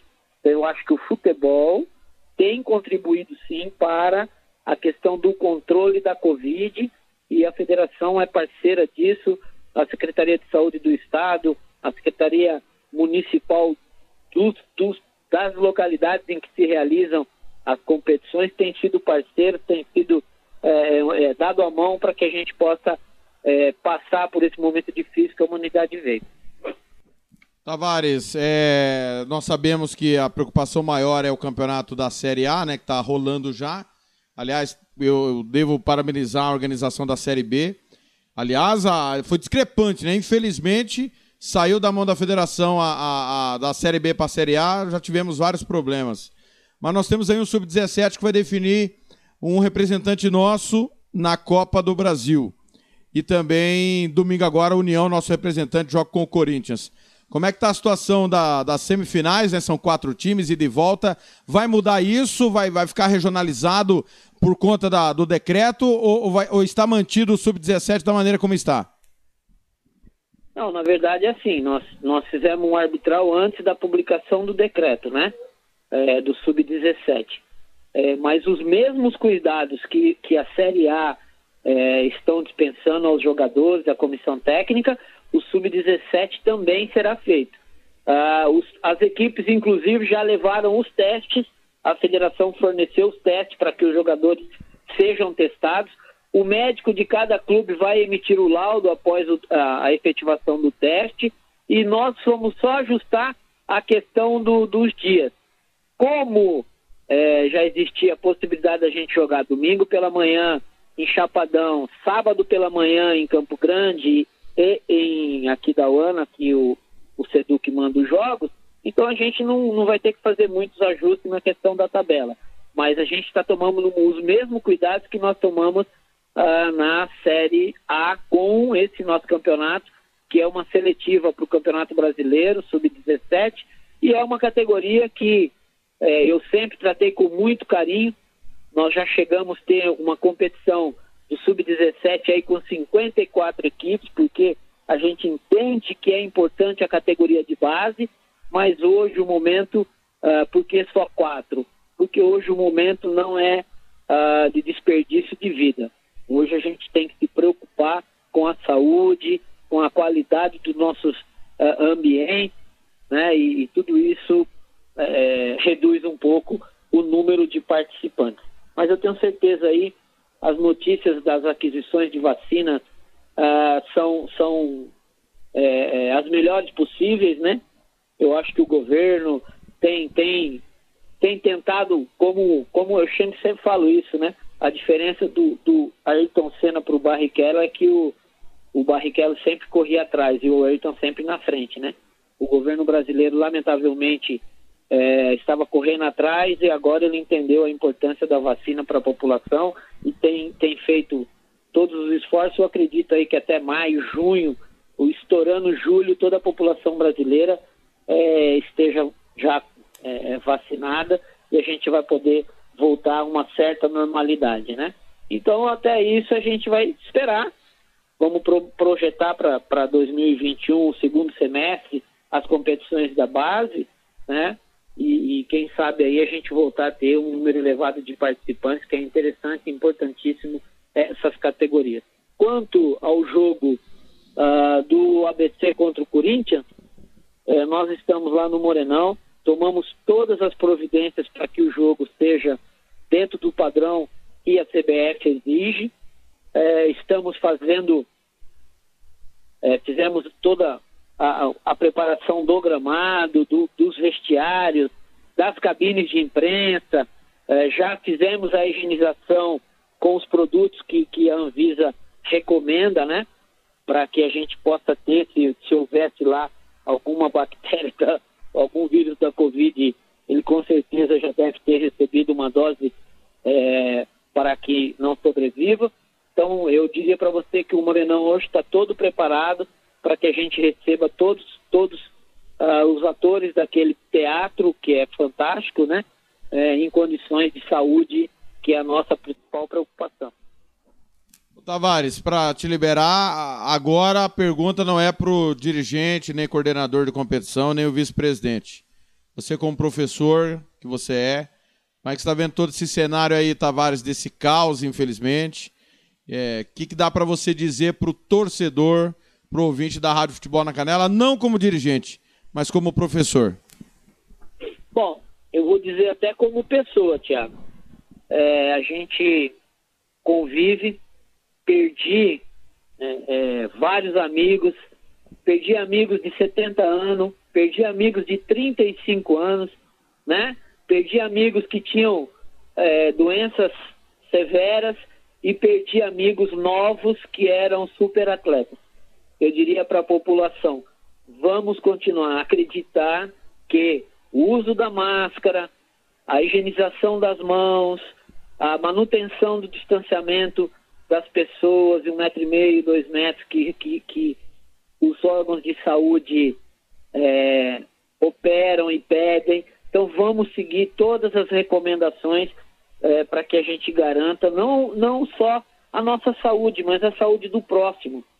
Então, eu, eu acredito que o futebol, a gente tem essa preocupação enorme. Eu, você sabe que eu tenho um filho que trabalha no futebol. E eu sempre digo para ele, mas Paulo, não descuida. Use a máscara, use álcool gel, é, é, mantenha as distâncias, não fale perto de ninguém, não, não, não toque em nada que não seja necessário para que a gente possa realmente sair para um jogo e voltar com a mesma saúde. Então eu diria para o torcedor, vocês estão fazendo falta, o torcedor faz uma falta enorme, né? Mas é, é, logo, logo a gente vai poder lotar os estádios, trabalhar com os pais. É, a gente vê as categorias de base, eu vi o feminino, né? Pai, mãe, amigos querendo entrar lá no estádio da Moreninha, é, no Jacques da Luz. E é, é, nesse momento, lamentavelmente, é impossível. Mas eu acho que é o que dá para fazer. A gente precisa fazer, o futebol não pode parar, né?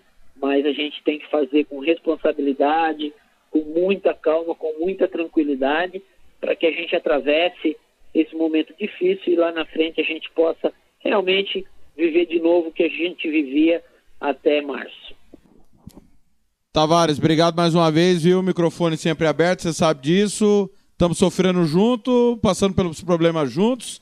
Hora concordamos, hora discordamos, faz parte da vida, mas sempre em prol do futebol. E a gente espera, não muito depois desses dias, todo mundo poder estar no estádio de fato e a gente resolvendo outros problemas que não sejam, né, Tavares, de saúde pública. Ah, certeza. E eu tenho uma, uma alegria muito, uma alegria muito, muito grande, né, em fazer parte da família do futebol, fazer, fazer amigos no futebol e às vezes a gente faz inimigo, né? Faz parte da, da, da relação humana. Mas eu tenho muito orgulho de, de fazer parte desse universo chamado futebol. E isso a vida me proporcionou e eu aproveito o máximo que eu posso, né? Para que a gente tenha é, chore, mas também dê risada nos momentos bons. Esse momento não é de choro, é de ser responsável e a gente trata as competições que a gente coordena, que, que a federação coordena, que eu sou o responsável, é, com, com, com, essa, com essa bandeira. Totalmente responsável, não extrapolando nada que possa trazer prejuízo à saúde pública, à saúde dos jogadores, das comissões técnicas e que a gente possa aí atravessar isso. Né?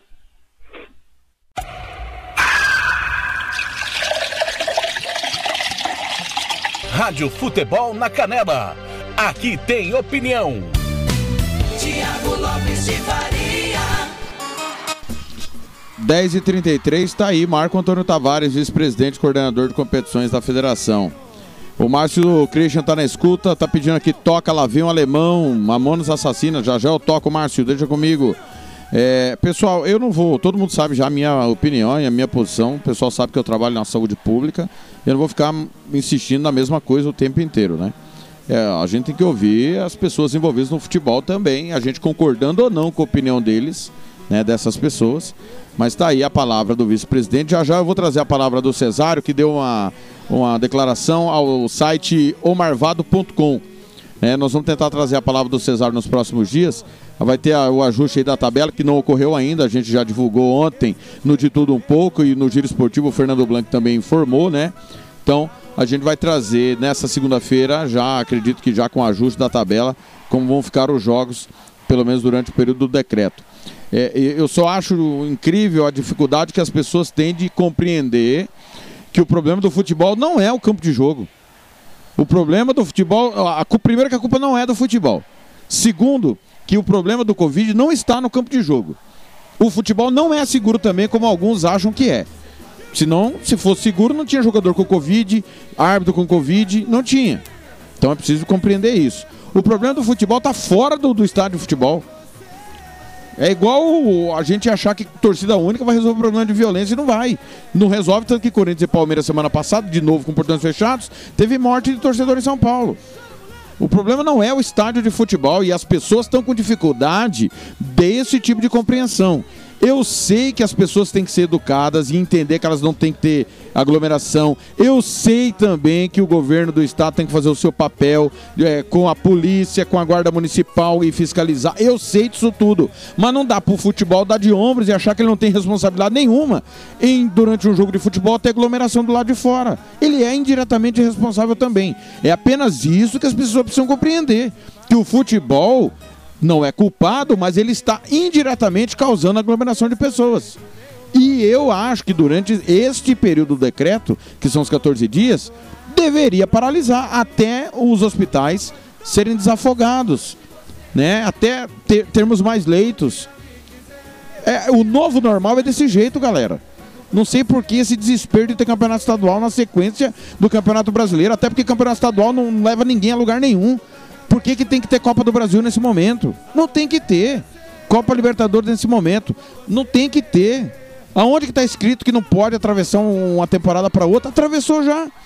Por que, que não pode igualar o nosso calendário europeu? Mas eu disse essa semana De Tudo Um Pouco. Enquanto não morrer um jogador por conta do Covid, ou enquanto a Europa não parar, aqui não vai parar. Sabe por quê? Porque nós somos ignorantes.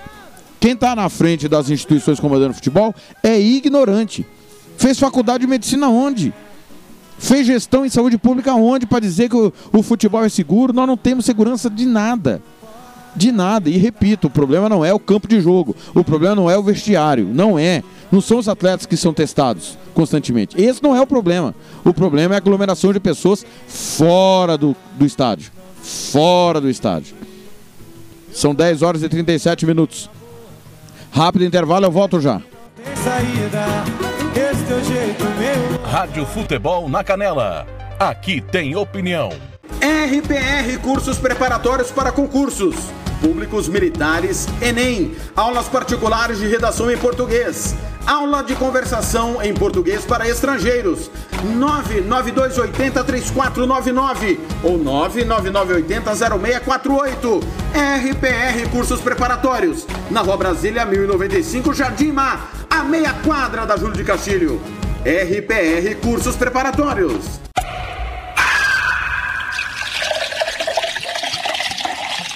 Rádio Futebol na Canela. Aqui tem opinião.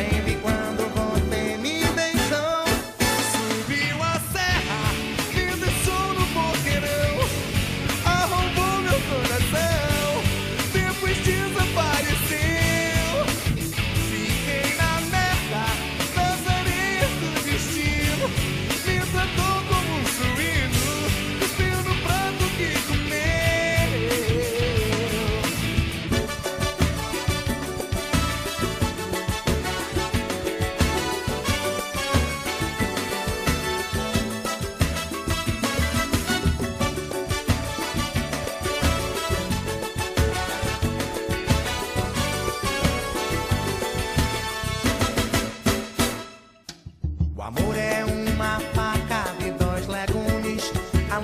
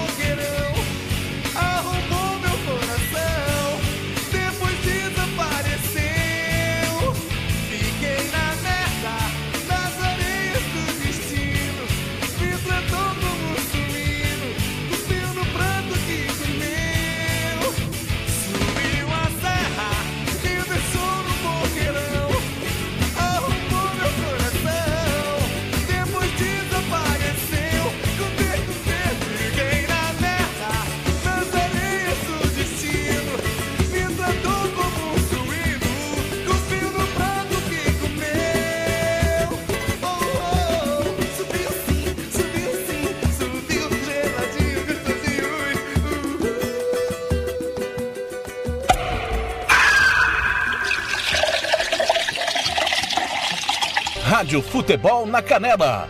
Aqui tem opinião. Tiago Lopes de Faria.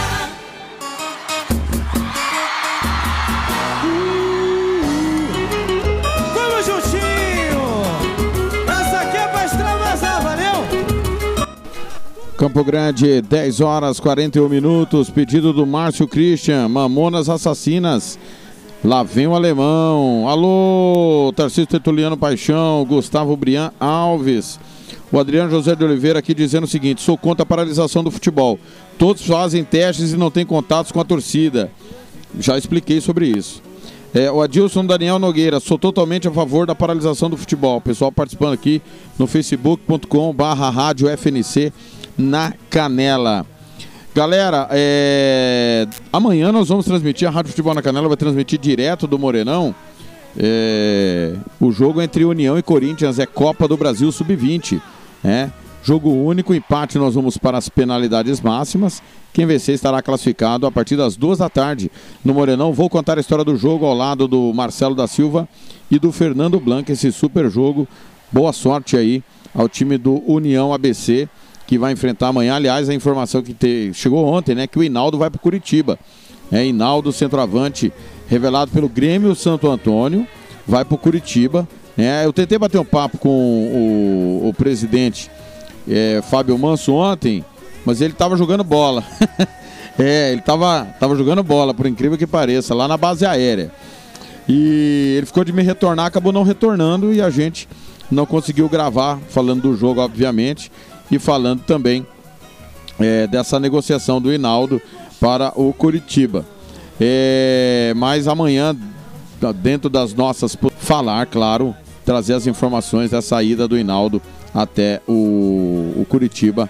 Saber o que, que o União, como que vai ser esse contrato, pelo, pelo que eu observei até o final de 2022, mas o que, que o União vai ganhar com isso, o que, que o Grêmio Santo Antônio também vai ganhar com isso, enfim. 10h43, o técnico Márcio Alves, né, ele falou sobre o adversário deste domingo, que é o Coringão. Falou com a gente. Campo Grande, 10h43. Rádio Futebol na Canela. Aqui tem opinião. Agradecer ao Marcinho, boa sequência no trabalho e agora é pensar no Corinthians, né, Márcio? É, virar a chavinha, né? Fácil, né? O próximo jogo é uma moleza. É, virar a chavinha e é jogo único, né? Não é nem mata-mata, é só mata. Então, assim, fechar a casinha lá atrás e vamos arriscar, vamos arriscar, vamos arriscar, não vamos, vamos jogar toalha não, porque é um time de camisa. É, o gramado do Morenão não é tão bom como eu imagino que o Corinthians deva estar treinando, vai encontrar dificuldade. E onde eles vão encontrar dificuldade, a gente pode equilibrar as ações aí, quem sabe a gente surpreender e classificar.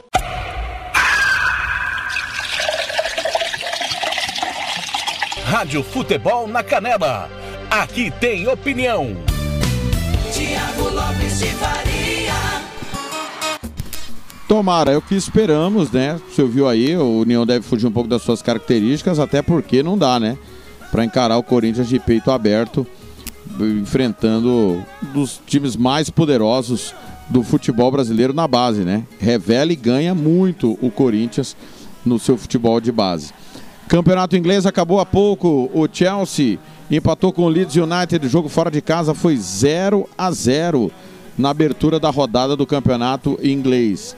Já já tem mais jogos e a gente confirma já já também os jogos do futebol internacional. Você já conferiu aqui os jogos dos campeonatos estaduais e da Copa do Nordeste que vai ocorrer, né? Nesse final de semana. Às 10h45, o Fernando Blanco bateu um papo ontem no Giro Esportivo com o Rodrigo Santos, que é jornalista, né? Ele é apresentador e repórter do SBT-MS. E ele falou com o Blanco sobre essa questão do Covid, futebol. Vamos acompanhar o que disse o Rodrigão ontem no Giro Esportivo da Rádio Futebol na Canela, 10h45. Rádio Futebol na Canela. Aqui tem opinião. Olá, amigos da Rádio Futebol na Canela. Aqui é Rodrigo Santos, repórter, jornalista aqui de Mato Grosso do Sul. A situação é a seguinte, né? Nós temos que analisar a situação em que vivemos, né? É, o futebol está liberado. Eu acho que qualquer atividade, na verdade, desde que tenha a possibilidade de haver uma fiscalização efetiva, ela pode ser liberada. O problema de outras atividades, como por exemplo festas, eventos, é que é muito difícil de fazer, de se fazer uma fiscalização. Eu costumo dizer que um gestor público Ele é como um pai ou uma mãe que tem vários filhos na casa dele. Imagine que o pai e a mãe falem para o filho: Filho, papai e mamãe vão sair e você vai acordar de manhã, vai tomar o seu café, vai colocar a sua roupa, vai almoçar e vai lavar a louça. Se esses pais não fiscalizarem essa situação, quando chegarem em casa, a casa vai estar uma bagunça. Mas é possível que um desses filhos tome a frente dos demais e faça com que seja possível manter-se essa organização. E é isso que nós, é, que as pessoas têm que esperar. É por isso que cada um tem que fazer a sua parte. Há, há muitas falácias nesse momento, por exemplo, com relação a leitos de UTI. As pessoas dizem: ah, leito de UTI sempre foi lotado. Sempre foi, meu amigo. Só que antes da pandemia, em Campo Grande, por exemplo, havia 116 leitos de UTI disponíveis. A maioria ocupados? Sim. Só que agora há 317, ou seja, praticamente o triplo e praticamente todos estão ocupados. Se compara essa doença, por exemplo, com uma doença cardíaca, falando assim, ah, mas doença cardíaca mata muito mais. Beleza, meu amigo. Só que uma doença cardíaca, se um cardíaco der um espirrar no ambiente fechado, não vai contaminar um monte de pessoas. O problema dessa doença é a transmissibilidade. Ela atinge muitas pessoas muito rápido. E assim como vocês todos sabem, pessoas até sem né, nenhuma comorbidade, nada, estão morrendo. No Brasil, até agora, mais de 270 mil pessoas já morreram. Aqui no estado, estamos chegando a 3.600 pessoas que já morreram. E não, não temos que achar também que pessoas são números. É pouco ou é muito. Uma morte já é muito, porque são, são vidas humanas que estão sendo perdidas. Há que se analisar o direito à vida. Nesse momento, então, é o momento que a gente tem que se que repensar e pensar nas coisas que estão acontecendo e, pensar na realidade que está sendo vivida. De que adianta é, liberar tudo, sendo que esse é o problema. Quando se libera tudo, se as pessoas, depende das pessoas. E se você coloca na mão das pessoas a responsabilidade, historicamente isso não acontece. Então, assim, para encerrar a questão da volta do futebol, de, de, de, permanecer, no caso, o futebol, eu, eu acredito que no caso do futebol, assim como em outros meios, há uma possibilidade, desde que sejam cumpridos os protocolos, exames para jogadores, assim como ocorre em outros campeonatos espalhados pelo país. Porque se não tiver exames disponíveis, se não tiver um controle efetivo, aí, meu amigo, é melhor parar por enquanto, porque, como eu, eu conversei ontem com o Procurador-Geral de Justiça, que me disse o seguinte: imagine que estamos no, no Titanic e à frente está o iceberg. Nós vamos bater, não tem como desviar. Vai colapsar o sistema de saúde. E as pessoas têm que entender que se não forem tomadas medidas para conter um pouco o avanço dessa doença, infelizmente não dá para colocar e deixar apenas na mão das pessoas. É isso aí. Rádio Futebol na Canela. Aqui tem opinião. Tiago Lopes de Faria. É, é, ótima comparação do Rodrigo. É igual a história do Titanic. Eu usei outro dia, inclusive, numa conversa informal, esse exemplo. Ah, não fui eu responsável por, pelo Titanic bater. Então você não vai se salvar. Você não vai tentar salvar o máximo de pessoas possível. É isso. Porque você não é o culpado, você não vai fazer sua parte. Esse é o ponto, galera. Não adianta o futebol dizer, não, aqui é seguro, nós não temos culpa disso. Não tem mesmo, mas não vai fazer nada. É, é, é, acho que é muito fácil de compreender isso. O Patrick Talina do Amaral mandou mensagem aqui. É bem isso, Thiago. As pessoas têm que entender essa parte, que o problema não é dentro de campo. E precisa entender mesmo. Ninguém está questionando o protocolo que é feito dentro de campo. Ninguém. O problema é dar de ombros. No Ninho da Águia, por exemplo, fica torcedores aglomerando 10, 15 pessoas em cima da marquise. No estado da Cerca, semana passada, três blocos de torcedores comemorando. Tinha 32 pessoas de cada time na primeira, primeira rodada do Campeonato Sul Mato Grossense. Pô, aí depois o presidente Cesário vem falar que está preocupado. 32 pessoas, ele está preocupado? Imagina se ele não tivesse, hein? Então, precisa ter medida severa. Tem que cumprir o decreto. O futebol precisa entender que ele não vive numa bolha. Não é uma bolha. Porque não é só o que acontece no estádio. Roberto Xavier também participa, opina, nosso companheiro lá de Dourados, às 10h51. Rádio Futebol na Canela. Aqui tem opinião. Roberto Xavier. Olá, amigos da Rádio Futebol na Canela do Giro Esportivo desta sexta-feira. Fernando Blanc, aquele abraço especial a você, ao Tiago e a todos os componentes da bancada. Futebol paralisado novamente. Infelizmente, há cerca de um ano, quando surgiu a Covid-19 no mundo, tivemos aí muito prejuízo nas praças esportivas, nos clubes. Gigantes clubes do mundo inteiro tiveram que encolher os seus orçamentos em até 70, 75% aí Infelizmente, salário de jogadores também reduzidos neste percentual, como aconteceu com a equipe, por exemplo, a equipe do Santos Futebol Clube, que teve aí jogadores com até 75% de seus vencimentos sendo reduzido. Proibição de público nas arenas esportivas, não só no futebol, como em várias modalidades aí, aliás, em todas as modalidades esportivas. Adiamento dos Jogos Olímpicos que deverão acontecer agora em julho no Japão. E olha que o Japão é um dos países mais precavidos precavidos aí, se não o mais precavido de todo o contexto histórico. Infelizmente, temos aí é, novas paralisações do futebol. Já aconteceu no Rio Grande do Sul, no Paraná. Em São Paulo está previsto para segunda-feira a paralisação também do futebol. O que isso tem de ruim? Infelizmente, eu tenho que concordar com quem defende a não paralisação do futebol. Por quê? Porque, independentemente dos cuidados que estão sendo adotados pelos clubes e também pelos organizadores dos torneios, a gente percebe que os contágios continuam acontecendo. Caso do time do Corinthians, que teve boa parte do seu elenco contaminado nos últimos dias, na última semana pelo menos. Elenco do Santos já teve aí cerca de 20, 22 atletas que foram afetados pela Covid no final do ano passado. Então, todos os cuidados, todas as precauções dentro do que pede a, a Organização Mundial da Saúde não têm conseguido coibir o avanço do contágio desse vírus. Agora eu penso o seguinte, seguinte: o trabalhador, o pai de família, a mãe de família também que curte futebol, já tem que ficar enclausurado em casa. Muitos estão fazendo home office aí desde março, abril do ano passado. E aí ficam em casa e não tem uma diversão, não tem um joguinho de futebol para assistir, não tem uma novela mais para assistir, porque não, não temos novas gravações de novelas também. Então fica difícil, ainda mais difícil a situação psicológica das pessoas que têm que ficar enclausuradas.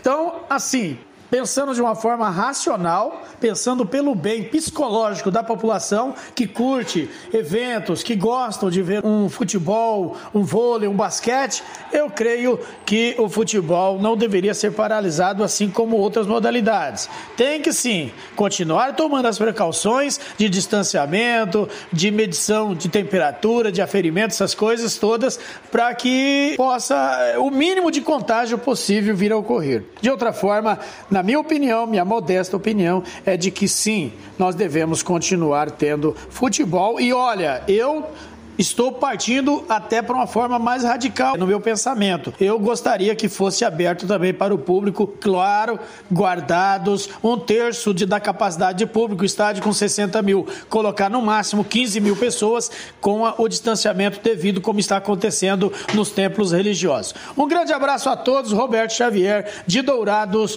para o Giro Esportivo. Rádio Futebol na Canela. Aqui tem opinião. Quer fazer uniforme para o seu time de futebol?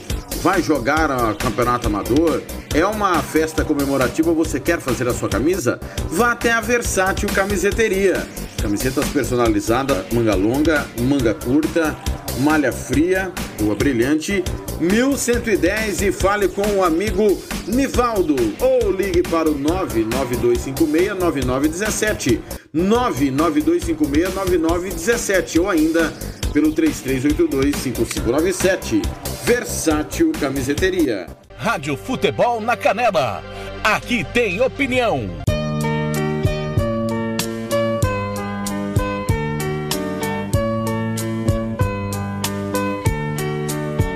Amor perfeito existia entre nós dois, sem esperar que depois fosse tudo se acabar. Mas neste mundo que o perfeito não tem vida, não merecemos, querida, viver juntos e amar. Nosso Senhor para sempre te levou, nem ao menos me deixou o fruto do nosso amor. Aquele filho seria nossa alegria. Eu senti naquele dia ser um pai, ser um senhor. No hospital, na sala de cirurgia, pela vidraça eu via você sofrendo a sorrir. Vi seu sorriso aos poucos se desfazendo. Então vi você morrendo sem poder me despedir. No hospital, na sala de cirurgia, pela vidraça eu via você sofrendo a sorrir. Vi seu sorriso aos poucos se desfazendo. Então vi você morrendo sem poder me despedir.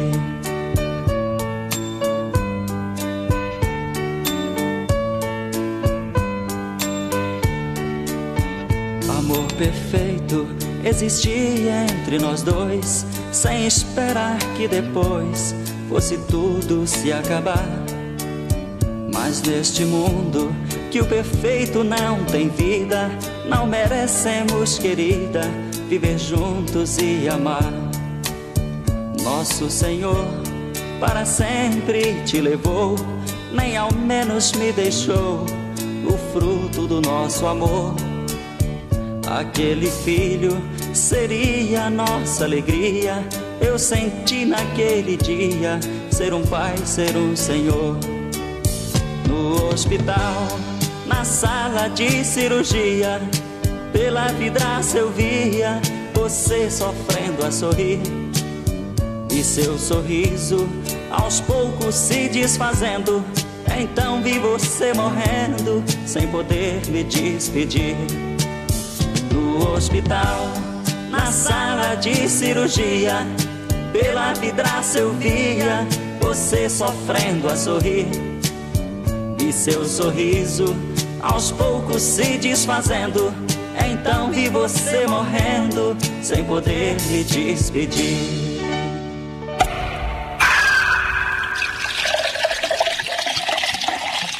Rádio Futebol na Canela. Aqui tem opinião. Tiago Lopes de Faria. Sou eu, tô por aqui na Rádio Futebol na Canela, Amado Batista, no hospital. Pedido do Fernando Blanc, é apaixonado Fernando Blanc, né? Alô Maria Barreto, bom dia, tá mandando um WhatsApp aqui pra nós, com certeza vai fazer o seu pedido musical. Pode pedir uma música, claro Maria, você manda aqui no programa, Maria Barreto. Você é a dona do programa há muito tempo, né? Há muito tempo. O Roberto Xavier, já que toca a Amado Amadão por o Blanc, trata de tocar Marília Mendonça pro Xavier. Já já eu toco Marília Mendonça, Roberto Xavier. Fica tranquilo. O Fernando Blanc tá me xingando aqui gratuitamente. Quem tá de folga não pode xingar o diretor da rádio. Não pode xingar o diretor da rádio. João Paulo Belli mandando a sua opinião. Já já eu solto aqui a opinião do João Paulo Belli, doutor Celso Pedraza na escuta também. Obrigado aqui, doutor Pedraza. É, é, Bom dia, Tiago. Essa diretoria do Operário está de brincadeira em não falar com vocês. Eles estão achando que é quem? Um São Paulo, Flamengo, é muito amadorismo para muito mimimi. Manda um alô para nós aqui no Jardim Colômbia, assinado Rodrigo Comercialino mesmo. Ô Rodrigo, tudo bem, tranquilidade, cara. Eles não são obrigados a falar com ninguém. Eles têm que dar satisfação por torcedor. Aqui eles não vão dar satisfação. E nós vamos só informar o jogo, o resultado, a arbitragem e nada além disso. né? Nada além disso. Ademar Júnior, galeria Amado Batista no Música Futebol e Cerveja. Todo sábado tem, é sagrado. Verdade, Ademar, porque se eu não tocar o Amado Batista, o Blank, ele, ele não dorme, cara. Ele fica, ele fica me ofendendo a hora que eu saio do ar. Pô, você não tocou Amado Batista? Tem que ter, não tem jeito. Amado Batista, o rei do brega, passa aqui na rádio Futebol na Canela. 11 em ponto em Campo Grande. Rádio Futebol na Canela. Aqui tem opinião. Vamos para Rio Brilhante bater um papo com o presidente do Águia Negra, Ilie Vidal. Após eliminação na Copa do Brasil, derrota para o Vitória por 1 a 0 dolorida, obviamente, né? A gente lamenta muito, mas nós vamos bater um papo com o presidente, atual bicampeão sul-mato-grossense. Ilie, para quem acompanhou e nós que trabalhamos no jogo, vimos que O Águia suou sangue, mas não deu, né, Lê? Bom dia, tudo bem? Prazer falar com você aqui na Rádio Futebol na Canela. Bom dia, bom dia a todos que nos, nos ouvintes aí, acompanhando futebol na Canela. Realmente, um jogo dificílimo, todos tinham consciência que o adversário era superior a nós é, na estrutura e, e, tudo mais, né, que a gente sabe. Um, se torna um time de Série B do brasileiro, sempre esteve aí disputando as grandes competições do futebol nacional, batendo de frente com as grandes equipes do futebol brasileiro. Mas a gente tinha esperança. No fundo, você sempre tem esperança, confia no seu time, confia no trabalho da sua comissão técnica. E a gente entende que mesmo a, a superioridade do, do, Vitória dentro de campo acabou sendo é, pequena em, relação ao potencial que eles têm. Você vê a estrutura financeira do Vitória ali, você pega ali o zagueiro deles lá, aquele que jogou no, no, no Flamengo, né, o Wallace, e mais outros jogadores lá, um, dois jogadores daquele do Vitória paga toda a nossa folha mensal. É, e não é só questão financeira, é questão de, de experiência, de qualidade, de jogador formado em grandes clubes. Então, a gente sabia que era difícil, mas eu tenho a, a, a certeza que o Águia Negra caiu de pé, caiu lutando, fez uma grande partida, tivemos chances até de fazer gols, Lógico, o Vitória também teve, mas a gente também chegou perto de abrir o placar algumas vezes.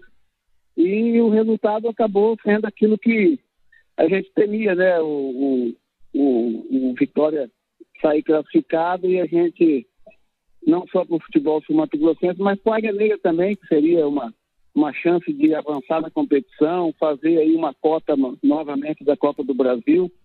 E a gente sabia que o próximo jogo poderia ser Sampaio Correia Rio Branco, ou Rio Branco, acabou sendo Rio Branco, mais uma equipe que talvez a gente tivesse a possibilidade de avançar até mais uma fase. Mas não deu, agora é focar no Campeonato Sul Mato Grossense novamente. Presidente Lê Vidal do Águia Negra bate um papo conosco no Música Futebol e Cerveja. Lê, é, do, dois fatos ocorreram esse ano, né? Primeiro, a, a sua reeleição, você continua à frente do clube. E no meio do caminho da eleição e da incerteza, você já tinha dito que o Águia Negra iria com que pudesse ir para o jogo com o Sinop. Mas não dá para aceitar que o atual bicampeão sul-mato-grossense perca como perdeu de um dos piores times da Série D, comprovadamente os números mostram isso. E que não tem o tamanho no Mato Grosso que o Águia Negra tem no Mato Grosso do Sul. Agora, o que aconteceu terça-feira é plenamente compreensível. Teve muita gente que também julgou a eliminação como vexame. Eu discordo brutalmente. Terça-feira foi normal. Mas você entende que a maneira como o Águia perdeu para o Sinop não poderia perder? Eu entendo que, como você disse, com vitória normal, resultado normal, é, a diferença financeira e estrutural Águia Negra com vitória é monstruosa. Com relação ao jogo do Sinop, também entra a questão financeira. A Águia Negra venceu o campeonato estadual, terminou o campeonato dia 23 de dezembro, não tínhamos já mais recurso nenhum, gastamos um, um, quando eu dizia, já falei com você sobre isso, quando eu dizia sobre a Série B, se você ou você entra para ter condição de brigar por subir, e esse brigar por subir é, é um milhão, um milhão e meio no caixa, ou você entra apenas para competir e acabar gastando 300, 400 mil reais. Foi o que aconteceu com a Águia Negra. É, gastamos na Série B para terminar a Série B e, e, terminar o estadual. Terminamos sem recurso financeiro já o estadual. E do dia 23 que terminou estadual até o início do. até a vinda da, da Copa do Brasil, do, do da cota da Copa do Brasil, nós sobrevivemos com alguns patrocínios, poucos patrocínios. E aí você iria contratar um mês antes, já, já, já começo de janeiro, contratar a equipe para ir jogar em Sinop sem recurso financeiro, você aumenta uma folha. Está aí né, o, o exemplo do operário, atrasou o início do campeonato para ele para poder, lógico, para economizar, claramente para economizar. Então todos só têm essa consciência. A gente não tinha como fazer isso, porque a gente tinha a Série B, a Copa Verde. Fizemos um time aí de última hora para diminuir a, a folha, porque entra no mesma, na mesma teoria da, da Copa da Série B. nós iríamos enfrentar o Sinop, talvez se tivesse montado uma equipe com mais qualidade, se nós tivéssemos recursos, tivesse condição financeira, a gente poderia vencer o Sinop, em seguida enfrentaria o Atlético Goianiense. Eu acho que seria mais uma partida dificílima, tanto é que o Sinop tomou de quatro ou cinco lá, se não me engano. E seria outra partida difícil. Passando pelo Atlético Goianiense, vamos dizer que fosse aí uma, um aborto da natureza, uma, um, um dia muito feliz do Águia, um dia infeliz do Atlético passar. Ele teria mais adversário difícil, como Brasiliense, Remo, Paysandu. Então, é uma competição difícil. E eu volto a afirmar, Rio Brilhante não tem obrigação de ser a salvação da pátria do Mato Grosso do Sul. Águia Negra não tem a, a, não, ninguém tem o direito de cobrar que o Águia Negra seja o salvador da pátria do Mato Grosso do Sul. Nós vivemos numa cidade de 30 mil habitantes, sem patrocínio, sem recurso, sem patrocínio da prefeitura, como todas as outras cidades têm. Nós não temos grandes empresas para nos patrocinar, nós não temos o governo para indicar empresas para nos patrocinar. Então, por que, que o Águia Negra tem que ser a salvação do futebol do Mato Grosso do Sul? Não tem como. A gente luta aqui bravamente, heroicamente, para tentar fazer um time que possa ter condição de disputar o título estadual. Acima disso, é utopia achar que o Águia Negra vai ter é, cash, né? vai ter café no bule, como se diz, para salvar o futebol do Mato Grosso do Sul, subindo para a Série C, ganhando é, etapas na Copa Verde, passando de fase em Copa do Brasil. Eu acredito que isso aí teria que ser é, cobrado também das grandes cidades, como Dourados, Corumbá, Campo Grande, Três Lagoas, até mesmo aqui da Uana, que é uma cidade bem maior que a nossa. O Rio Brilhante é difícil você exigir e, e jogar toda a culpa do fracasso do futebol sul Mato Grossense em cima do Águia Negra, baseando pela estrutura que nós temos aqui. Presidente, é óbvio né, que o Águia Negra não é culpado da situação do nosso futebol. É, longe de nós colocarmos a culpa só no Águia Negra e nem é esperança. Porém, numa entrevista que eu fiz com o presidente Cesário há um ano e pouco atrás, ele disse que haveria uma cobrança maior em cima do Águia Negra e do Aquidauanense, porque eles não poderiam só participar, eles deveriam competir. Como é que você vê essa declaração do presidente da federação em relação aos participantes das competições nacionais?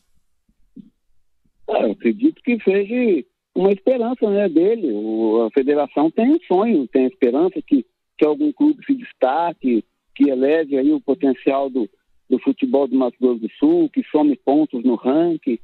Mas, infelizmente, o Águia Negra não tem essa condição. Nós não temos esse, esse aporte financeiro para ser aí a, a, o orgulho do Mato Grosso do Sul. Né? Várias vezes já falei isso aí nas duas últimas reuniões que tivemos aí em Campo Grande, com a participação de órgãos do governo, que a gente é cobrado, mas nós temos hoje sendo é, o espelho do Mato Grosso do Sul tentando ser o Cuiabá.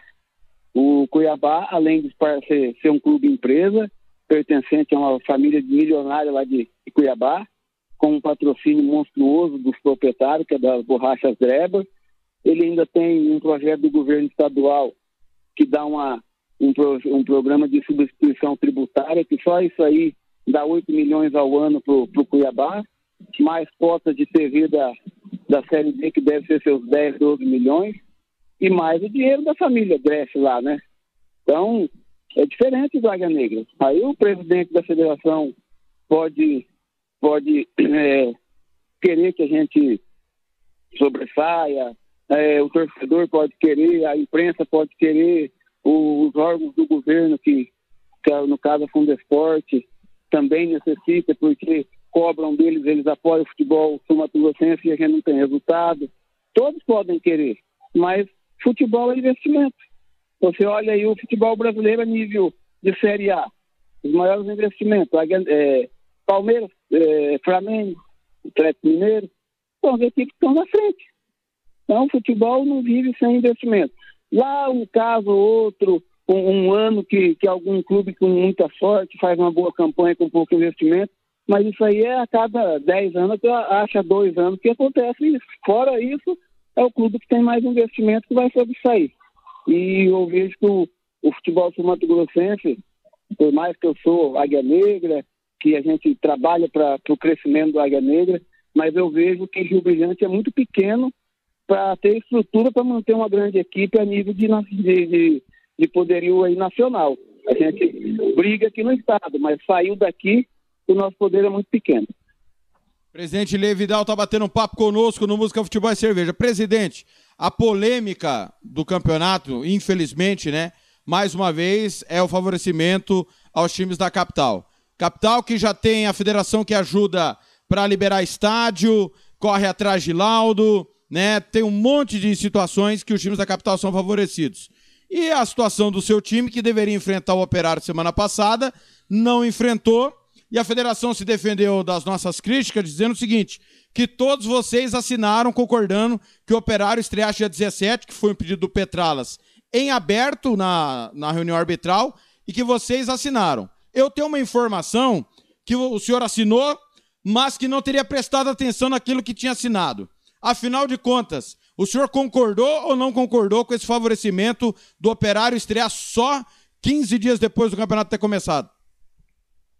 Não, essa questão já a gente conversou bastante. O dia da reunião que se definiu a nova forma do campeonato, nós ficamos reunidos das duas da tarde até sete, sete e meia da noite quase. Estava já todo mundo esgotado, cansado, é, brigamos, várias, uns concordam, outros não concordam, discussões, todo mundo já, eu tinha, tinha que voltar para Rio Brilhante, viajar, e o operário estava com essa proposta lá, falando verbalmente, que queria estrear mais para frente.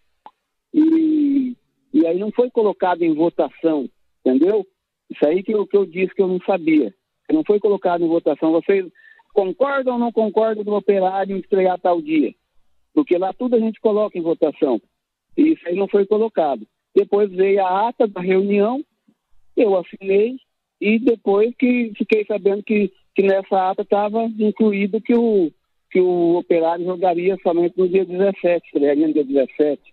Então eu, eu dou, ponho minha mão aí, rendo meus, meu, minhas desculpas, que realmente eu não vi essa ata e assinei, devo ter assinado, né? Eu não vi a ata, mas eles falaram que tem a ata, então eu concordo que, que tem a ata, eu assinei sem, sem perceber, sem me atentar para essa questão do operário só estrear no dia 17.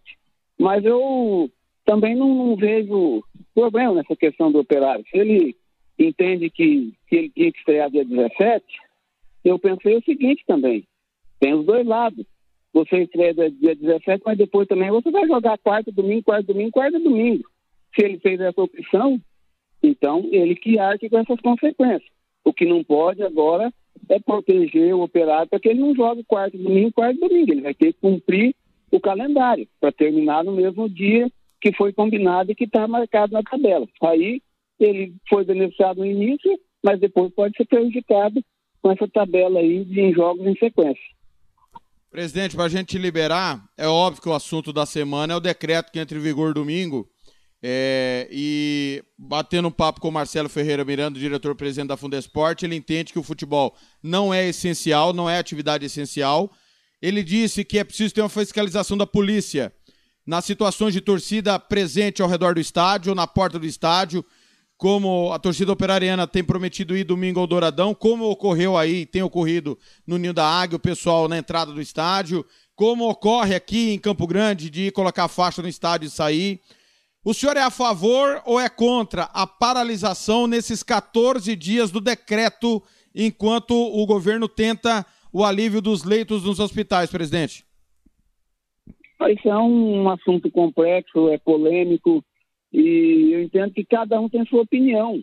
E, e a gente tem que respeitar, aprender a respeitar a opinião de cada um, o que cada um pensa, o que cada um enxerga, tem seus motivos. Eu entendo que vai paralisar, eh, não vai ter jogo de futebol, mas vai paralisar um ônibus que coletivo que anda na cidade lotado de gente, vai paralisar os voos, vão ser, vão ser, é, vai fechar os aeroportos, as rodoviárias porque lá tem mais aglomeração que no campo de futebol. campo de futebol entra para dentro só quem está ali trabalhando e os atletas. Os atletas, é, a gente sabe que, que o, o, são, todos, é, a maioria testados. Aqui o Águia Negra mesmo é, sempre são testados, são já, vários já tiveram, já tiveram Covid, não vão retornar, provavelmente não terão mais, já estão aí com, imunes, imunes, né? E, e eu entendo que se parar o campeonato mais 15 dias, atrasar mais 15 dias, eu, eu temo pelo Águia Negra mesmo. Eu acho que a gente não tem recurso para terminar, já não vamos ter recurso para terminar o campeonato. Não, não vai ter como você trabalhar mais 15 dias, 30 dias, porque em 15 dias não vai diminuir nada. Então, eu acho que se paralisar o campeonato, provavelmente algumas equipes acontecerão a mesma coisa que aconteceu com Corumbá e Maracaju. Presidente, não dá para também não perguntar como é que é o seu planejamento agora para a Série D, sem a questão da, da, da, Copa do Brasil, né? Qual que é a sua alternativa para a disputa da, da competição nacional?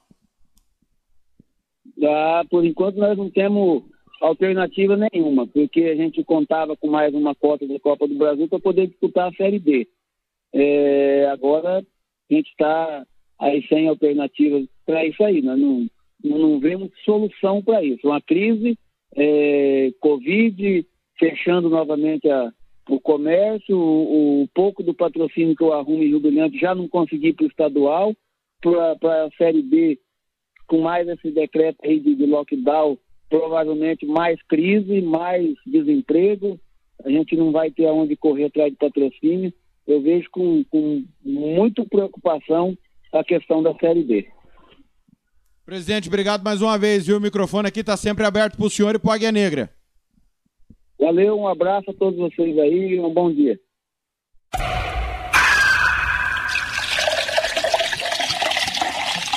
Rádio Futebol na Canela. Aqui tem opinião. Tiago Lopes de Faria.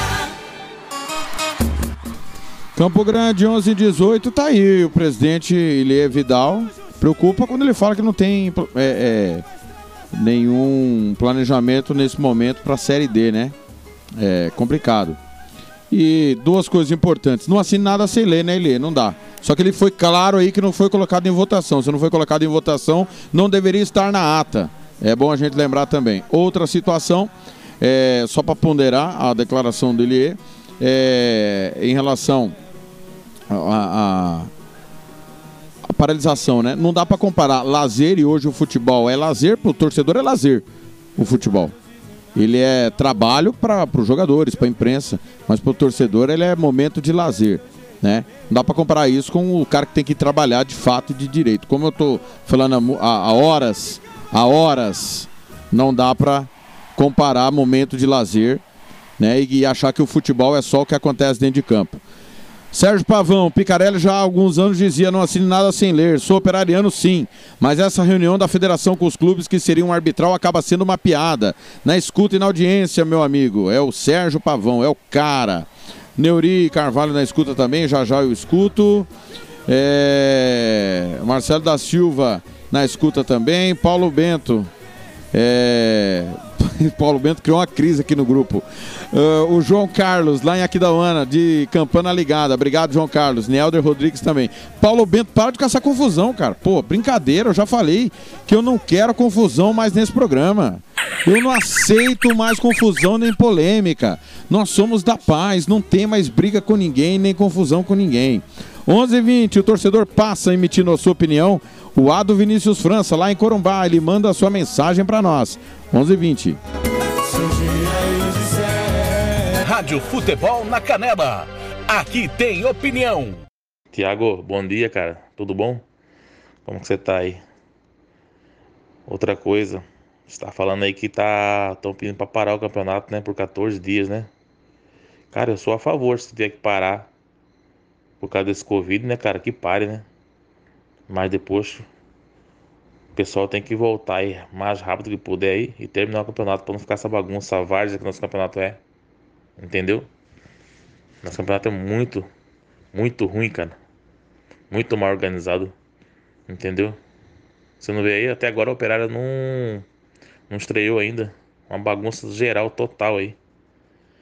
Entendeu? Você tem que parar que para esses 14 dias, né, cara? Beleza? Outra coisa. No Corumbaense não tá participando, né?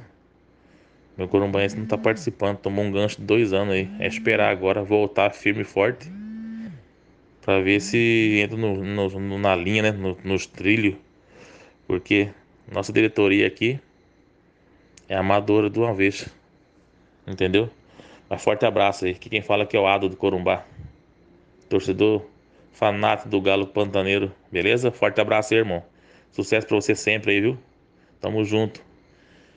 Rádio Futebol na Canela. Aqui tem opinião. Tiago Lopes de Faria. Tá aí o Ado, torcedor do Corumbaense que hoje mora no céu, né? O Ado que essa semana é, é, remediou, a- a- o Adão me bloqueou no WhatsApp e ele remediou, né? Obrigado aí, Ado. Obrigado, Adão. Tamo junto, meu menino. 11 21 o João Paulo Belli, torcedor do comercial, passa aqui também. 11 22 agora. Rádio Futebol na Canela. Aqui tem opinião. Olá, amigos da Rádio Futebol na Canela. Muito prazer, eu me chamo João Paulo Belli. E hoje eu vim falar um pouco né, sobre essa paralisação do futebol. O futebol vai ser paralisado por 14 dias, provavelmente, né? Ainda está sendo muito discutido sobre isso. E eu sou contra essa paralisação por um motivo. O futebol não é um dos responsáveis por esse grande número de casos. Muito pelo contrário, o futebol sul-mato-grossense até agora não teve nenhum surto de Covid-19 nos clubes.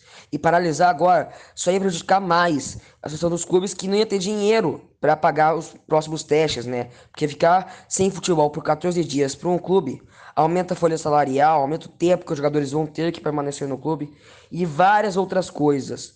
Ou seja, eu sou contra essa paralisação do futebol por 14 dias. Caso o futebol comece a gerar casos de Covid, comece a ter surtos, aí já podemos dar melhor a situação. Mas por enquanto eu sou contra paralisar. Rádio Futebol na Canela. Aqui tem opinião. Tiago Lopes de Faria.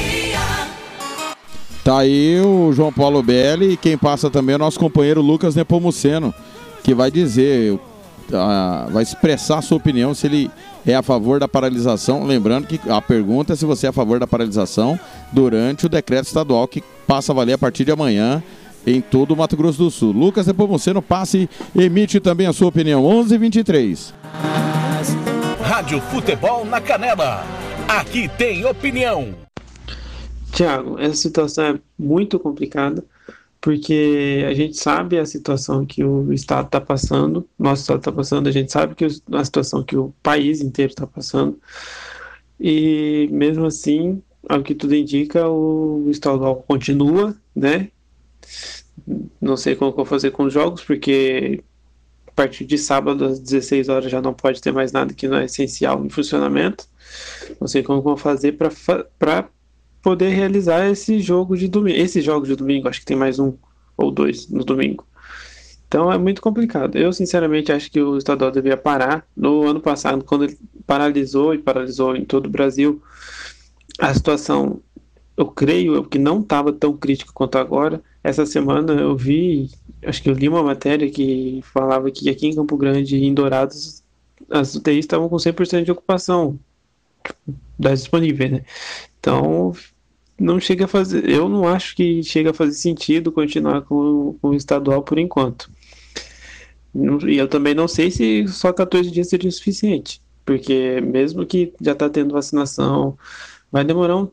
Eu creio que vai demorar um bom tempo para para todo mundo se recuperar, até que todo mundo vai vai voltar, até que tudo vai voltar ao normal. Creio que vai demorar um bom tempo ainda. Então não sei se só esses 14 dias seria o suficiente. Graças a Deus aqui no, no estadual não chegou a acontecer igual em São Paulo, que no Corinthians deu essa semana, ou semana passada, deu um surto lá de Covid, que eles tentaram adiar o, o jogo clássico com o Palmeiras. Graças a Deus não chegou a acontecer isso com nenhum clube, mas em compensação, as cidades e todos os postos de saúde, hospitais, tudo tá tudo lotado porque não tem mais espaço em lugar nenhum. E eu creio que é isso, Thiago. Não, não deveria continuar, porém, eu creio que vai acabar continuando, a menos que mude alguma coisa, não sei, a federação se posicione, os clubes se posicionem de maneira, de forma contrária, não sei. Mas o meu, meu pensamento, minha opinião é que devia parar, mas também nem sei se só os 14 dias. É isso, Lucas Nepomuceno, torcedor do Corumbaense, que hoje mora no céu, né, infelizmente, para a Rádio Futebol na Canela. Um abraço a todos, bom programa.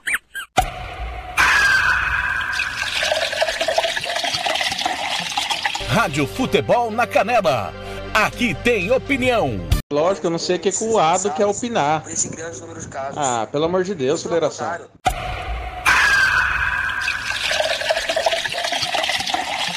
Rádio Futebol na Canela. Aqui tem opinião. Faria. Ô Ado, o Everton não tá querendo deixar você falado. O que tá acontecendo? É. Que coisa, hein? Truculento o Everton. Ele mandou aqui no privado, o Everton Fonseca, lá em Dourados. Gostaria que só quem está participando do campeonato dê opinião. O Ado tem que ficar quieto. E o Lucas Repomuceno também torce pro Corumbaense, que hoje mora no céu, hein? Que beleza. 11h27. Tá quase acabando música, futebol e cerveja. Vou tentar acabar meio-dia. Provavelmente não vou conseguir, mas eu vou tentar.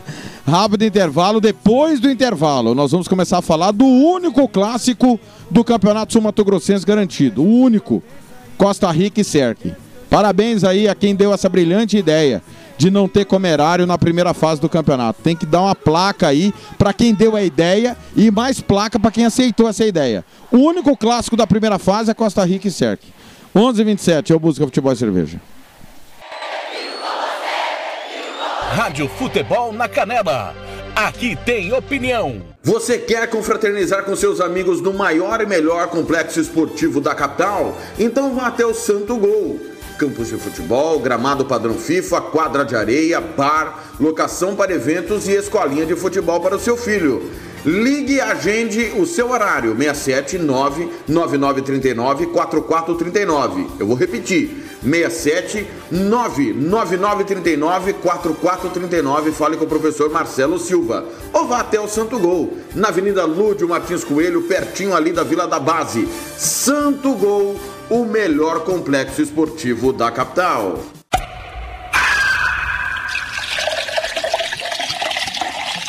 Rádio Futebol na Canela. Aqui tem opinião.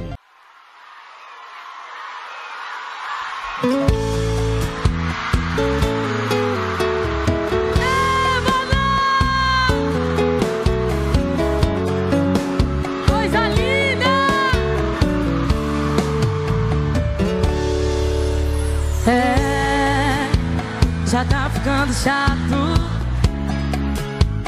A injeção de saco, é.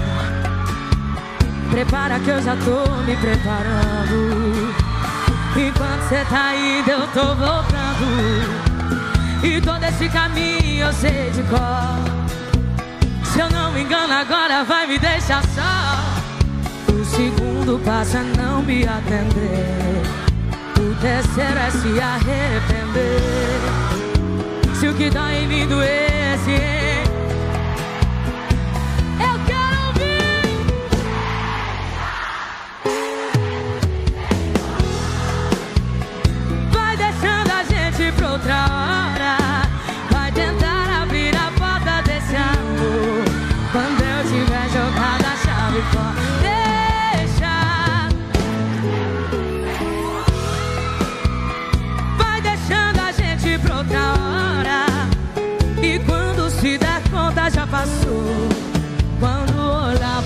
já foi embora. Que coisa mais linda, mano!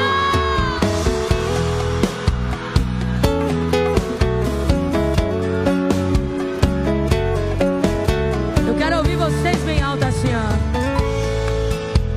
E todo esse caminho eu sei de cor. Se eu não me engano, agora vai me deixar. O segundo passo é não me atender. É se arrepender. Se o que dói em mim doesse em você. Deixa!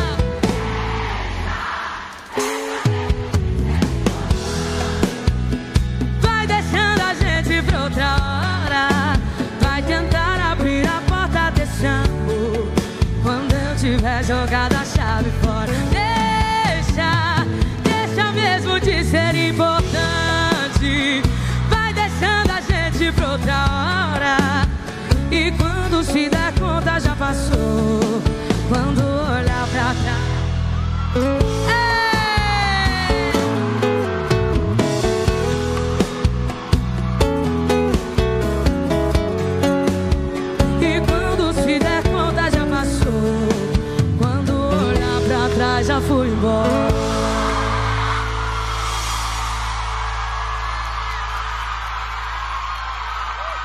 Estão querendo me matar do coração, é?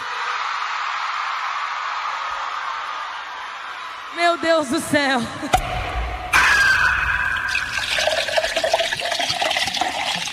Rádio Futebol na Canela. Aqui tem opinião. Tiago Lopes de Faria. Às 11h32, abraçando o goleiro Rodolfo lá na concentração do Costa Rica. Tá ouvindo música Futebol e Cerveja. O Blanc aqui lembrando do surto de Covid que o Águia Negra passou durante a Série D, né? 18 jogadores, né? Dos 25 do elenco. É, o professor Denis do Cearte, Dourados. É, acabei de retornar do nosso centro de treinamento Cearte, já na audiência. Top, top. Obrigado pelo carinho aí, Denis. Dourados na escuta. O Edson do Carmo aqui dizendo o seguinte: Eu não acredito que você não quer confusão na rádio. Vai tomar uma que você se acalma. É, Edson do Carmo. Aqui eu sou, eu sou de Jesus agora, eu sou pacífico, sem confusão na rádio. O pessoal falando de tomar uma, você já tá tomando uma, vá tomar uma em casa, pelo amor de Deus, hein? Nada de aglomeração por aí, hein? Toma uma na sua, fica de boa. Por favor, se cuide aí, faça a sua parte, né? São 11 horas e 33 minutos. Vamos começar a falar do clássico de amanhã, Costa Rica e Serque. Laertão é o palco. Rádio Futebol na Canela. Aqui tem opinião. Presidente do Costa Rica, Melchior Batiste, vai bater um papo conosco mais uma vez aqui na Rádio Futebol na Canela, às vésperas de um clássico importantíssimo, né, Melchior? O seu primeiro como presidente. Boa- bom dia, tudo bem? Como é que tá? Bom dia, Thiago. Tudo bem? Um prazer falar com você. Obrigado pela, pelo espaço que você está cedendo para a gente aí. Verdade, Thiago. Primeiro, está, primeiro clássico, né? Contra a SEC. É, time que eu também defendi quando era, quando era jogador. Acabei defendendo a equipe da SEC, acabei defendendo o Giannini. Mas hoje, hoje espero que Costa Rica amanhã, né? No dia de domingo, consiga um, grande resultado frente à SEC aqui em casa, aqui no Laertão. Aliás, que camisa linda que vocês me presentearam. Olha, lindíssima a camisa do Costa Rica. Acho que as duas ficaram muito bacanas. Quem é que teve a ideia desse, desse novo design da camisa do Crack, ô presidente? Ô, Tiago, essa, essa ideia tem todos os, os méritos do Sandrinho, né? Nosso auxiliar técnico, ele que foi atleta, né? Ele que idealizou essa, esse formato dessa nova camisa. E eu acho que caiu bem que os patrocinadores, né, acabaram interagindo com as cores e acabou formando um, um- um- uma, uma camiseta muito bonita. Eu, eu fiquei muito feliz com, a- com as cores e, e da maneira que, a- que foi colocada. Acho que a camiseta está vendendo bem, os torcedores aceitaram bem. A gente espera fazer que essa camisa chegue longe nesse campeonato. Presidente, a gente transmitiu o jogo no último final de semana. E eu, inclusive, disse, eu narrei a partida, que o Costa Rica deixou dois pontos aqui em Campo Grande. Porque a gente sabe que tem um investimento maior que o União, um time melhor que o União, mas foi aquele famoso arame liso. Deu apenas um chute no alvo, que foi o gol, inclusive. Teve bolas ali que o Breno interceptou e tal, mas chute mesmo na casinha foi apenas uma. Sai um pouco decepcionado depois do jogo aqui em Campo Grande? Não, Thiago, a gente tem que respeitar o ABC, né? O Fabinho faz um bom trabalho aí e a equipe dele é uma equipe jovem, o, o- dia estava quente e segundo jogo do campeonato, nosso primeiro jogo fora de casa, é, a gente sempre busca a vitória, mas o empate não foi um resultado ruim pra gente, a gente continua na ponta da tabela, empate fora de casa é importante. Eu acho que a gente teve condições de trazer uma vitória, nossa equipe é, desempenhou um bom papel, mas infelizmente não veio. Vamos tentar fazer a vitória de casa agora contra a Sete. Ô, Melchior, você durante um bom tempo é da Crônica Esportiva, inclusive, né? Trabalhou na Rádio Cidade de Costa Rica, conhece muito bem os problemas do nosso futebol. E a gente teve aqui ano passado, é, na apresentação do técnico Glauber Caldas, que inclusive continua à frente do operário, ele afirmando que em Costa Rica sempre teve muita ingerência e que ele nunca teve autonomia para trabalhar. Você mudou essa situação? Isso ocorria? Como é que está nesse pouco tempo de gestão tua? Olha, na nossa gestão a gente pode falar, né? Porque a gente está tá dentro do, do, do, do, trabalho, a gente tem buscado é, dar total autonomia para o técnico, trabalhar com, com os jogadores que estão à sua disposição.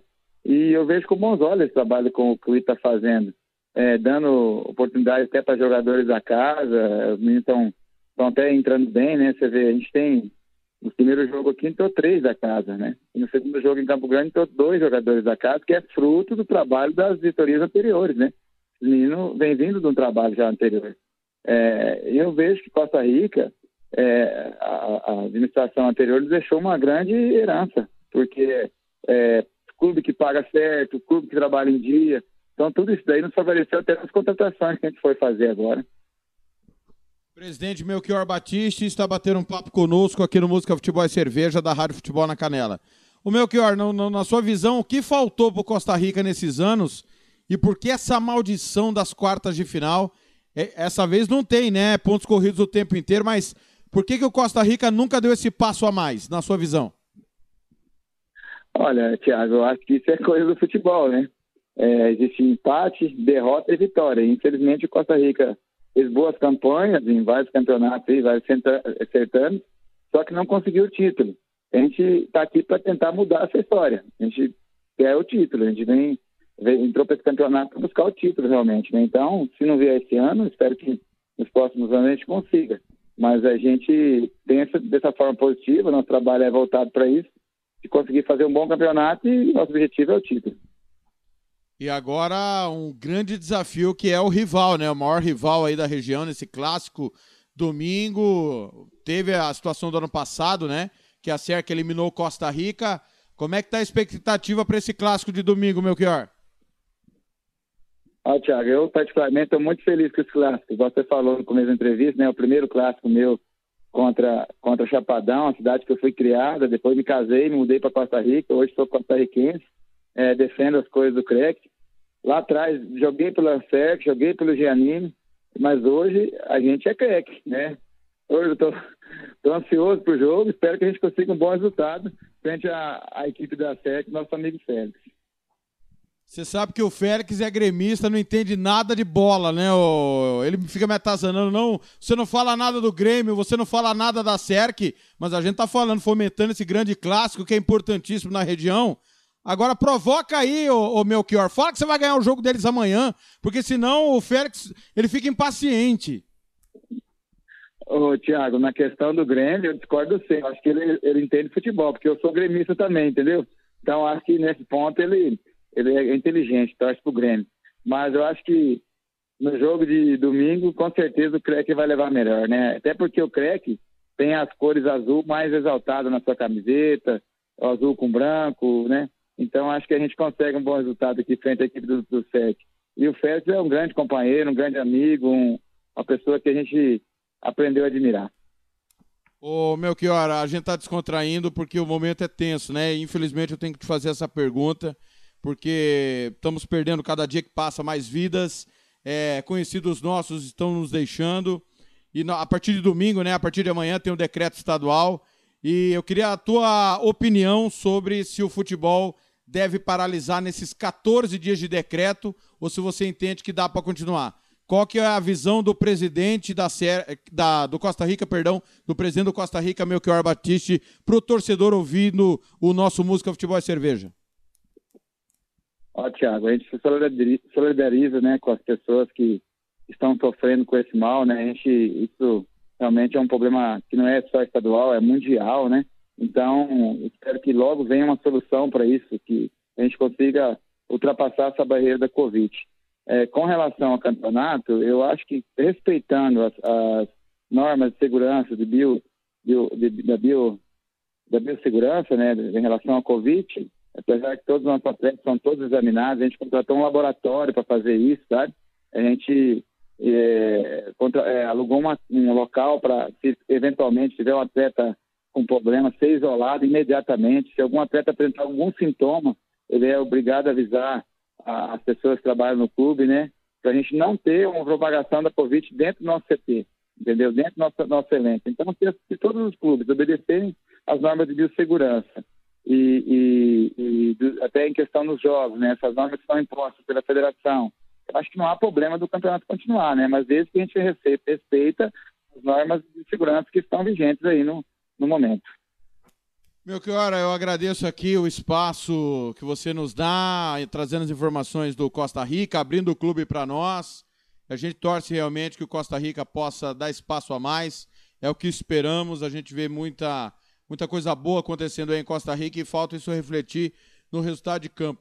E agora que eu tenho a camisa do Costa Rica, Costa Rica vai ganhar o clássico amanhã de 2 a 0 e o Félix vai ter que me aguentar um mês, viu, ô Melchior? Não, tá jóia, Tiago. O prazer é meu falar com você. Agradeço o espaço que você tem dado pelo CREC aí no, no seu programa. É, Deus abençoe você, sua equipe, que esse programa cresça. E é momento de união, né, Tiago? A gente precisa se unir para vencer esse problema da Covid. Precisamos se unir para fazer cada vez maior o futebol sul-mato-grossense, crescer. E é essa a nossa intenção. Agora, como presidente do CREC, né, antigamente, igual você falou, trabalhando na rádio, Cidade FM. Então, a gente espera que isso realmente ocorra, que a gente possa evoluir e o futebol do Mato Grossense também evoluir com a gente, Sul Mato Grossense evoluir com a gente. Rádio Futebol na Canela. Aqui tem opinião. Domingo tem clássico pelo Campeonato Sul-Mato Grossense, Costa Rica e Serc. E nós vamos bater um papo com o técnico da Serc, Odirley Lage. Aliás, um dos grandes momentos da Serc na temporada passada foi exatamente eliminar o rival na competição 2020. Odirley, bom dia, prazer falar com você na Rádio Futebol na Canela. Como é que estão as coisas em Chapadão, tudo bem? Bom dia, Tiago. Bom dia a todos os ouvintes. É, tudo tranquilo aqui em Chapadão. A gente fez uma semana boa de trabalho. E, e novamente nós de Costa Rica, né? O clássico aqui da região norte.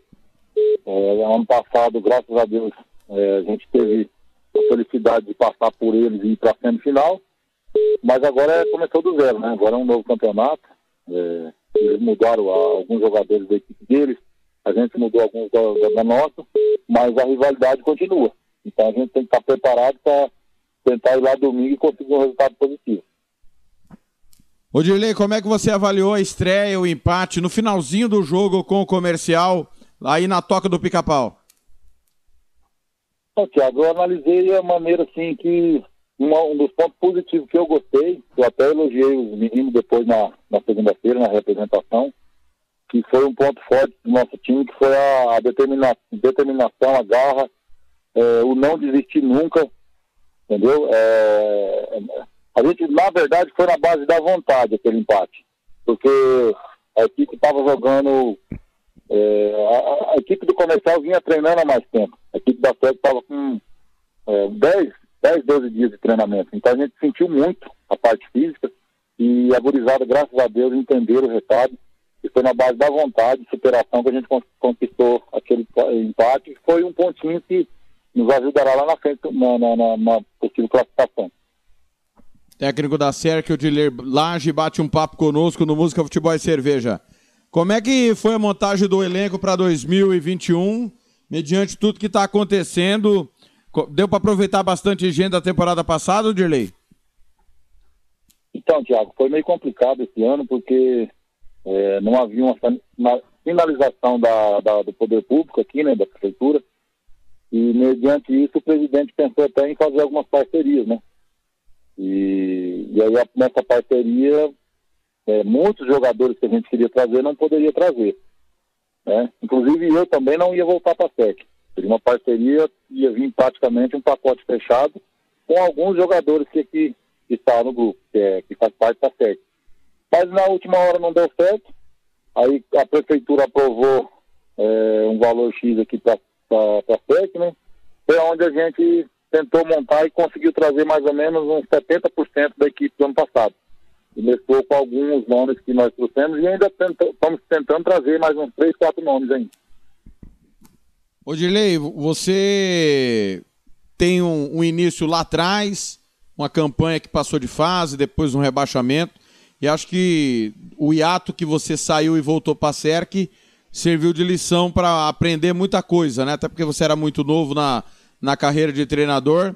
Como é que você viu esse ato seu desde a sua saída até o brilhante, a brilhante campanha da temporada passada? Acho que talvez se tivesse um pouquinho mais de tempo ali, não tivesse parado, a SERC poderia até ter ido mais longe, né? É, Tiago, foi.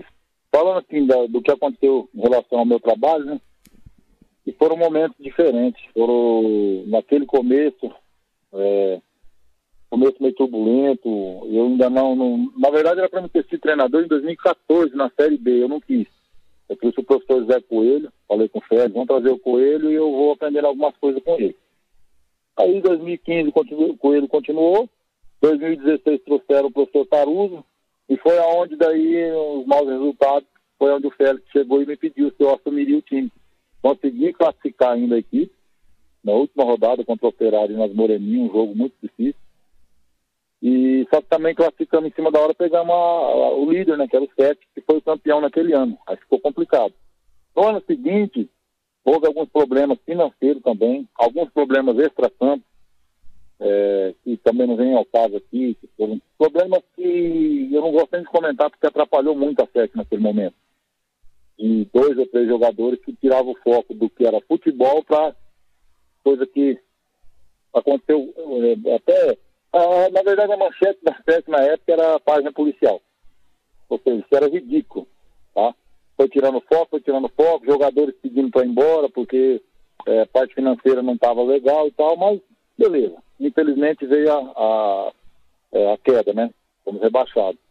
Ali eu pensei em desistir, parar, pensei em não dava mais, mas eu tive apoio da minha finada esposa na época, ela me deu muita força, e, e juntamente com o presidente.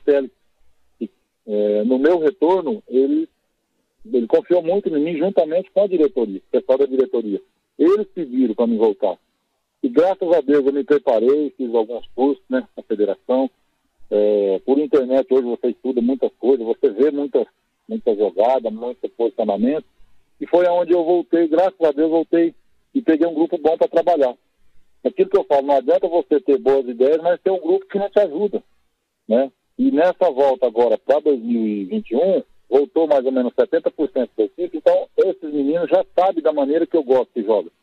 É onde vai facilitar para a gente. Porém, precisa vir o resultado, né? Se o resultado não vir, não adianta nada. O Dirley Laje, técnico da SERC, está batendo um papo conosco, antecedendo o clássico com Costa Rica amanhã, lá no Laertão. Ô, Dirley, seu adversário é poderoso, né, financeiramente, todo mundo sabe disso há muito tempo, mas na hora da onça beber água, eles tropeçam em algum ponto. Isso torna a SERC favorita, ainda mais depois do que aconteceu na última temporada?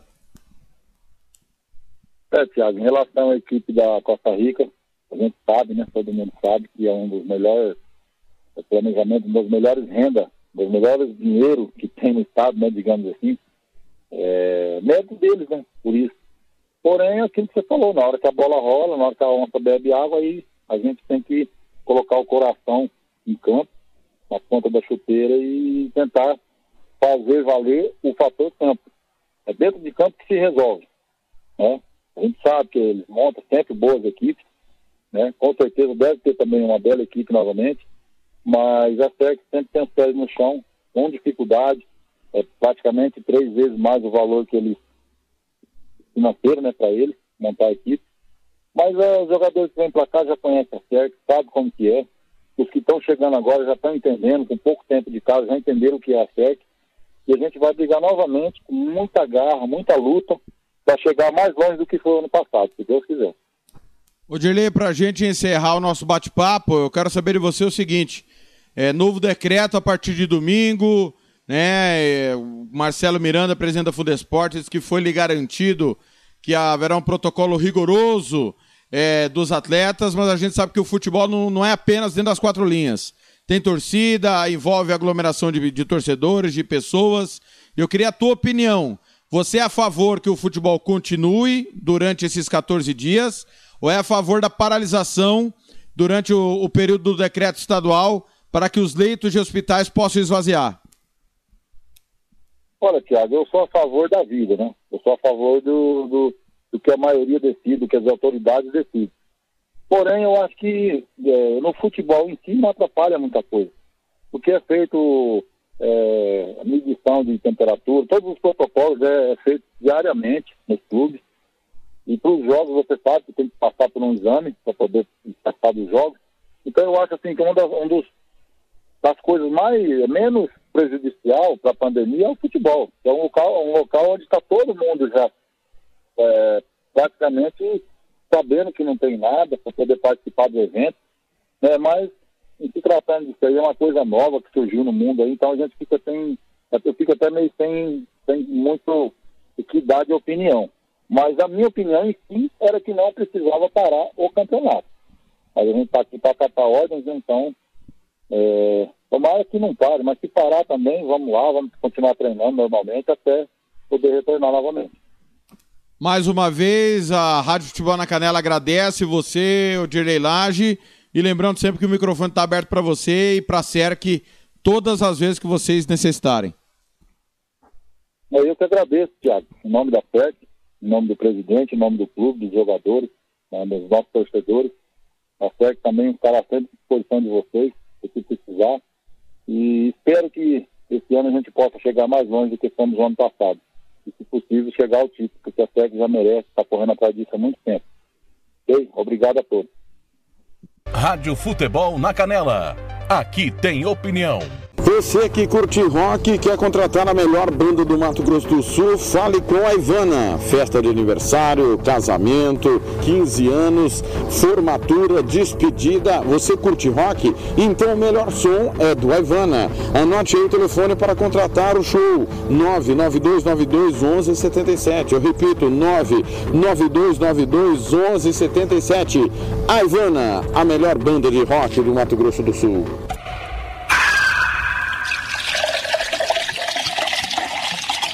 Rádio Futebol na Canela. Aqui tem opinião.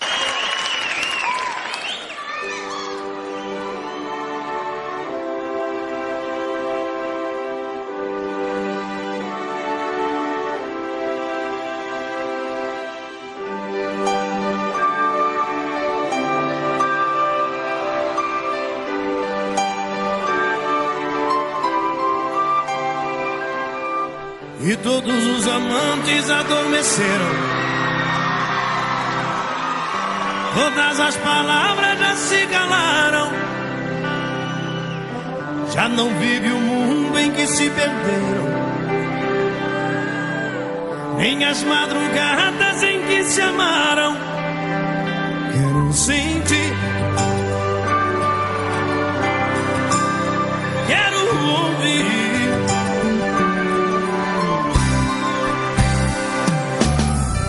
Seus passos de volta à minha porta.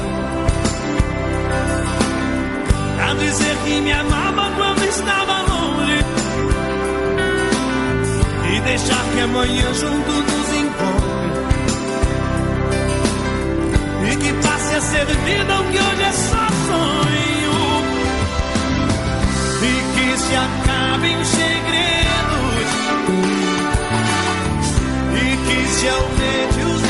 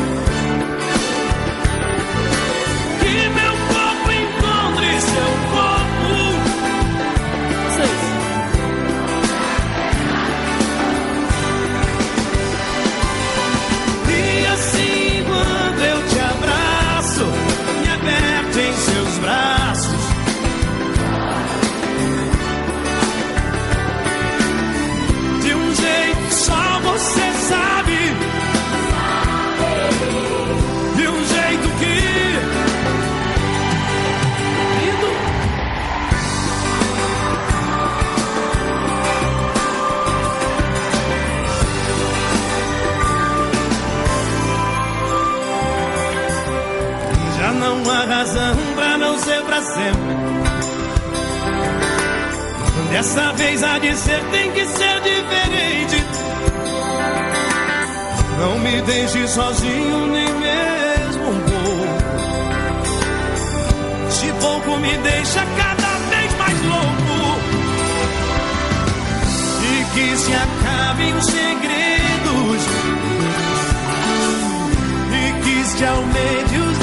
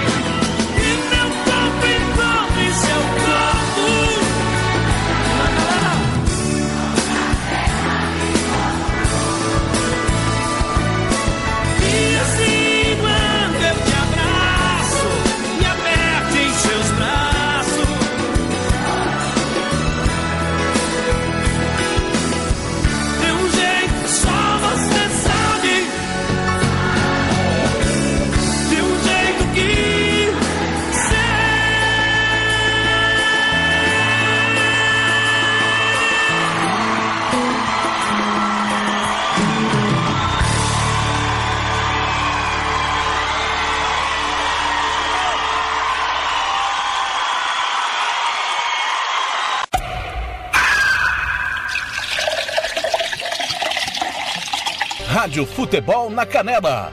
Aqui tem opinião. Tiago Lopes de Faria.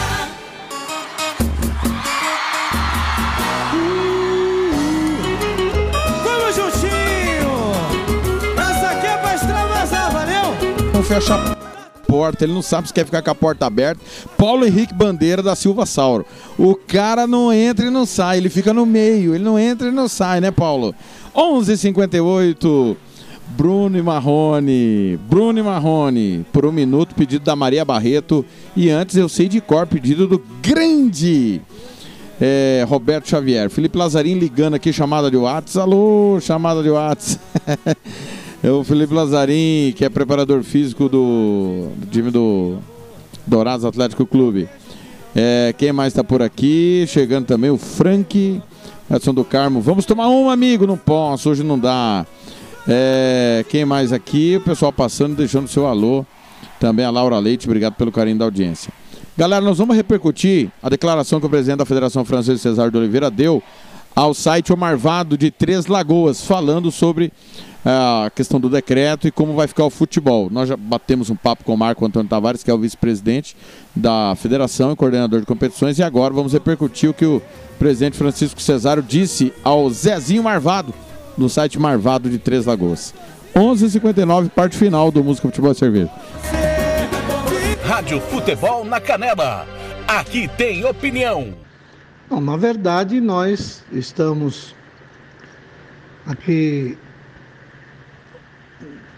atendendo dentro daquilo que foi proposto pelo nosso governador, no seu decreto, onde ele pré-estabelece as regras nessas duas primeiras semanas, podendo ser prorrogado por mais uma, e dando a cada prefeito a, a liberdade, o direito de, de também fazer as suas adequações, de fazer os seus, seus decretos em cada cidade. Quanto à paralisação do, do campeonato, nós estamos, para esse final de semana, nós estamos é, atendendo aquilo que já havia programado no jogo lá de Costa Rica, no jogo do no jogo de aqui da UNE, no jogo do Morenão. Uma vez que o União ABC estará nesse domingo representando nosso Mato Grosso do Sul na Copa do Brasil Sub-19 contra o Corinthians aqui em Campo Grande, no Morenão. Nós estamos fazendo uma convocação extraordinária para no próximo, na próxima segun- segunda-feira trazer para Campo Grande todos os presidentes dos clubes participantes, né, no caso aí Três Lagoas Esporte Clube, para que nós possamos fazer uma adequação nos- na nossa tabela, nos dias de jogos. Porque a recomendação que temos hoje é que no sábado tudo para né, às 16 horas, no domingo tudo é fechado. Então, em razão disso, nós vamos trazer os jogos de segunda a sábado, de preferência no sábado só pela manhã, alguns jogos, para que todos tenham a oportunidade nos seus deslocamentos chegarem na sua, nos, na- nos seus municípios antes das 20 horas, que é o que prevê o, o que prevê o, o decreto nos finais de semana. Então, enquanto isso, nós temos aí, por exemplo, aí no próximo, na próxima quarta-feira, temos o jogo aí, a abertura oficial da volta do Três Lagoas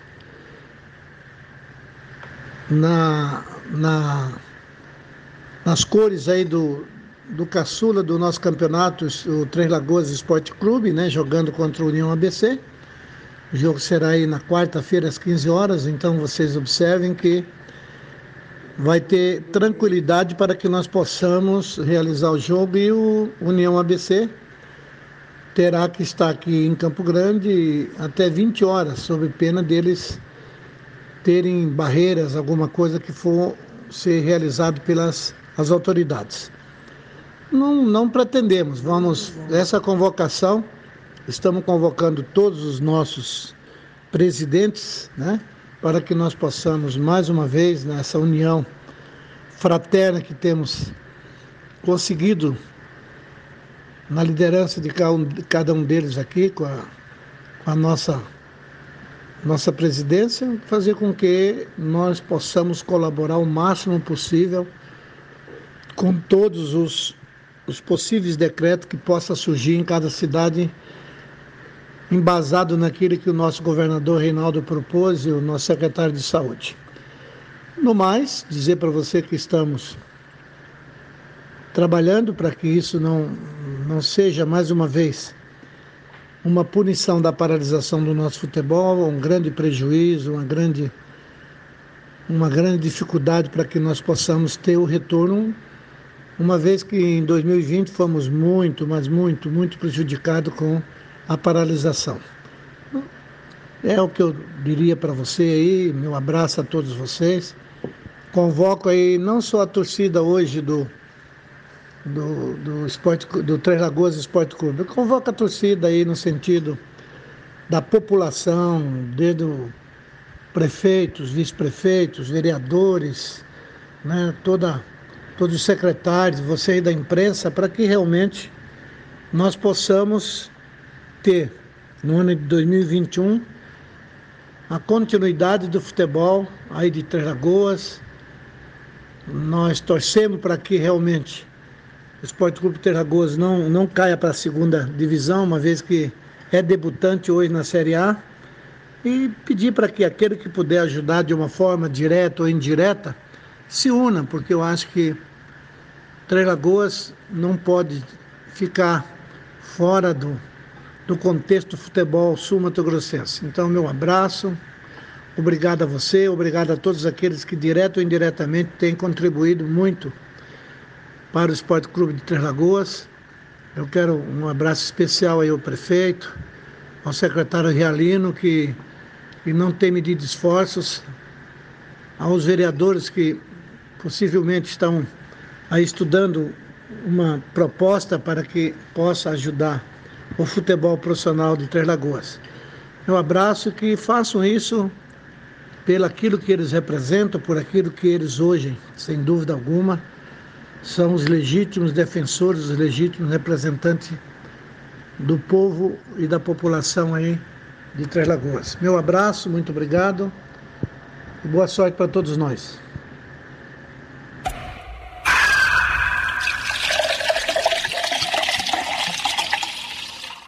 Rádio Futebol na Canela. Aqui tem opinião. Tiago Lopes de Faria. tá aí a declaração do Cesário, o companheiro Marvado de Três Lagoas, né? O Cesário, ele não é gestor de saúde, é bom a gente lembrar disso. E a federação, ela tem que cuidar do futebol. E ela está cuidando dos interesses dos clubes que não querem que o campeonato pare. A gente não pode achar que a federação está errada, né? Só que também não podemos achar que ela está certa. Na minha opinião, de- se tiver algum problema, eu até falei isso durante a semana, né? É, durante o de tudo um pouco, que o futebol, e eu tenho repetido isso insistentemente, não é só o campo de jogo. O extracampo também. É a aglomeração de torcedores. Então, CBF e federação que acha que é seguro o futebol, que acha que eles têm que cuidar só do, do estádio, eles têm que ser responsabilizados criminalmente. Caso os jogadores, a arbitragem contraia o Covid, caso os parentes desses jogadores contraiam o Covid em caso de óbito. Na minha opinião. Eles estão defendendo o interesse do futebol, legítimo, o interesse deles. E o futebol está sendo egoísta nesse ponto, né? na minha opinião. Mas o Ministério Público deveria responsabilizar quem acha que o futebol é seguro, que acha que eles vivem numa bolha separada do que está acontecendo diante do mundo. Né? Nós precisamos separar as coisas. A Federação e CBF está cuidando do futebol e do interesse deles, das pessoas relacionadas ao futebol. Nós, como somos imprensa, e as pessoas deveriam ampliar esse debate. Não é porque eu sou cronista esportivo, né? E preferencialmente falo de futebol, que eu tenho que ser tapado e só olhar para o futebol. Não. Tem gente que fala, ah, você tem que ir lá pagar salário, então, se você defenda, defende que o futebol te- seja paralisado. Não, não sou, não sou dirigente. Eu tenho que cuidar da minha emissora. Eu tenho que cuidar dos profissionais da minha emissora. E dentro do que a gente tem reunido e dito constantemente, todo mundo tem que ter cuidado e está tendo. E se tem alguém que respeita os protocolos da CBF, da Federação, é a Rádio Futebol na Canela. Nós estamos com a nossa programação diária, respeitando o protocolo, tendo os cuidados. O Música Futebol e Cerveja não vai para o comércio mais, então é preciso que as pessoas entendam esse lado também. Beijo para o Odara que vai descansar e amanhã ela está de plantão de novo. Valeu, valeu demais. Meio-dia oito, depois do último intervalo, tem o nosso comentarista Ivair Alves falando e também o nosso companheiro Ronald Regis, que daqui a pouco, direto de Aquidauana, vai estar na transmissão de Aquidauanense Novo Operário, jogo três da tarde, aqui na Rádio Futebol na Canela. Último intervalo do Música Futebol e Cerveja. De novo, não vou conseguir terminar no horário. Vamos até meio-dia e meia, mais ou menos. Valeu, vamos lá. Intervalo, já volto. Rádio Futebol na Canela. Aqui tem opinião. Governo do Estado de Mato Grosso do Sul. FI, Fundo de Investimento Esportivo. Fundesporte, Fundação de Desporto e Lazer do Mato Grosso do Sul. Diga não às drogas. Disque denúncia 181.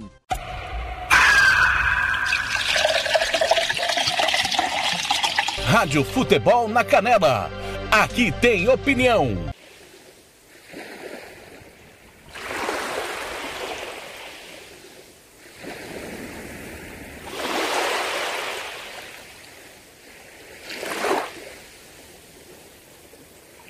Como que eu vou dizer pra ela que eu gosto do seu cheiro, da cor do seu cabelo, que ela faz minha pupila dilatar? Eu quero dizer pra ele que a rima fez efeito. Agora eu penso o dia inteiro. Só ele faz minha pupila dilatar.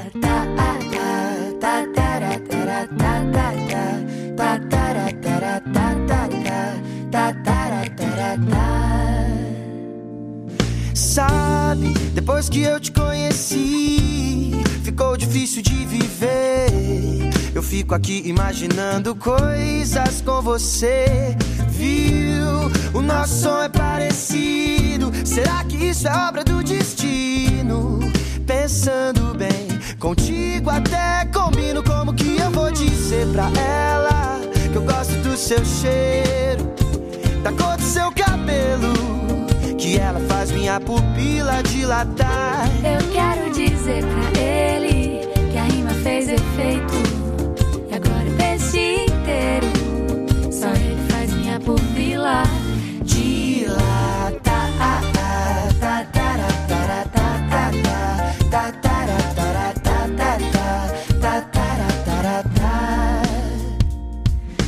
Faz conta que eu te conheço bem.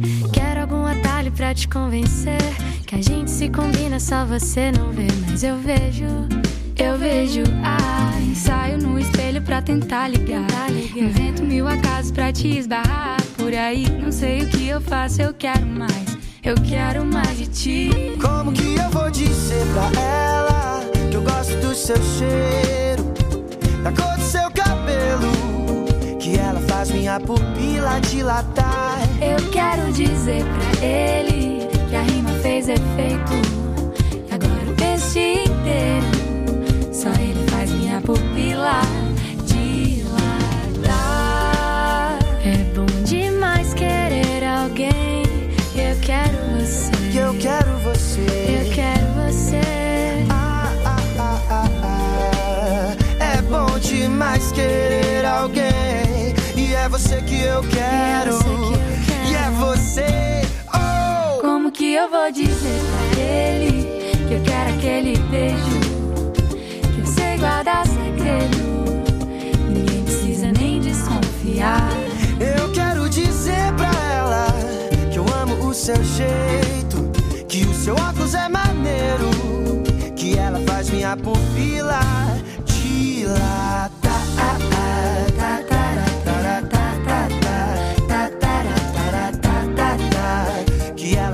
Minha pupila dilatar.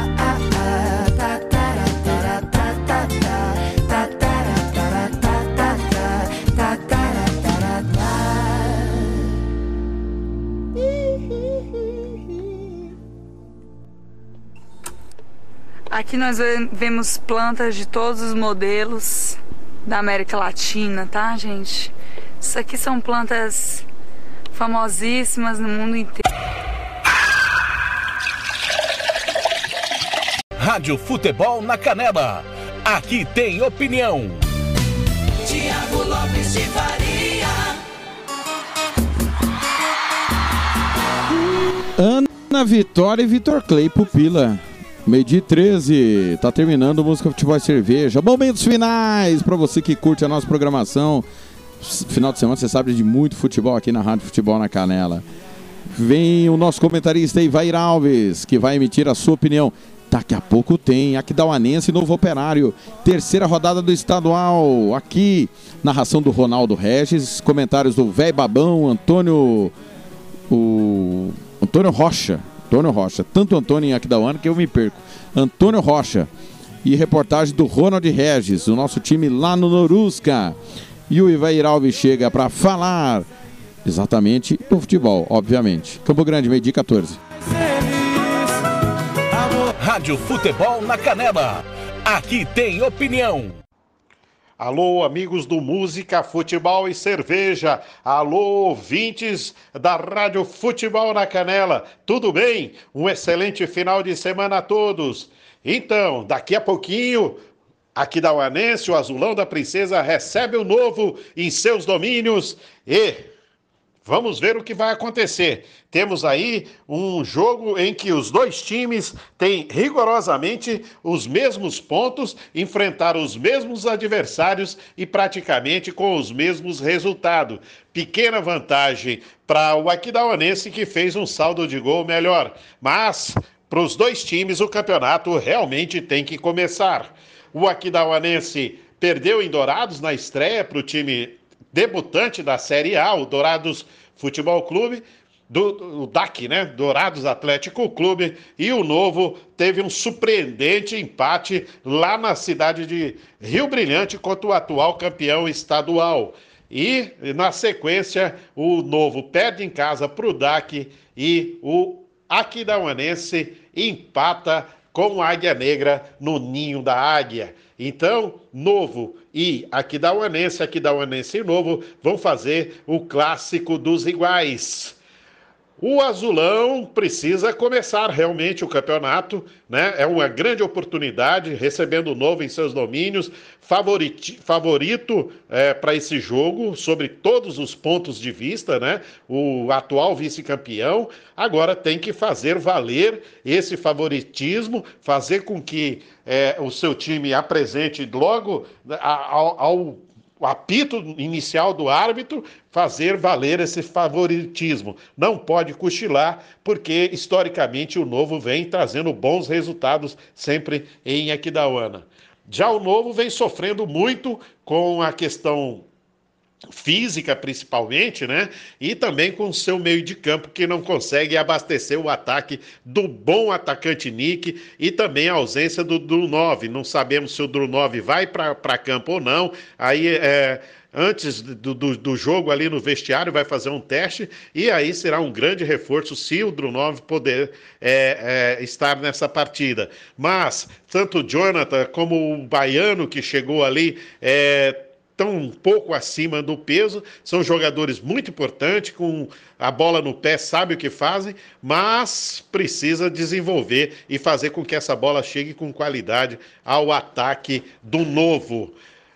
É isso aí, torcedor. Amanhã, Kidauanense, grande chance de conseguir a primeira vitória e o novo, grande chance de atrapalhar isso tudo e também ficar de olho o novo já na, na questão a, até do rebaixamento, né? Porque é, lá vem o operário, o operário está chegando aí, ficou todo esse tempo sem jogar, já vem e aí é, o bicho vai pegar. Aqui da e novo, favoritismo total do Aquidauana, mas sempre com olho no gato e outro no peixe. Forte abraço, torcedor. Até mais.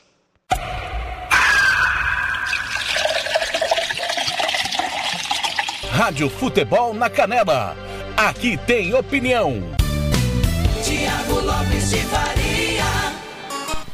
Valeu, Alves. E faltou a vinheta do Alves? Eu não lembro se faltou, acho que faltou, né? Falha minha.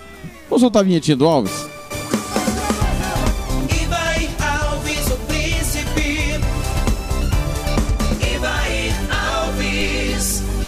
Rapaz, tem uma correria tão grande que às vezes falha a nossa. Fa- falha a minha, viu, Alves? Desculpa, mas com vinheta. O príncipe Ivair Alves.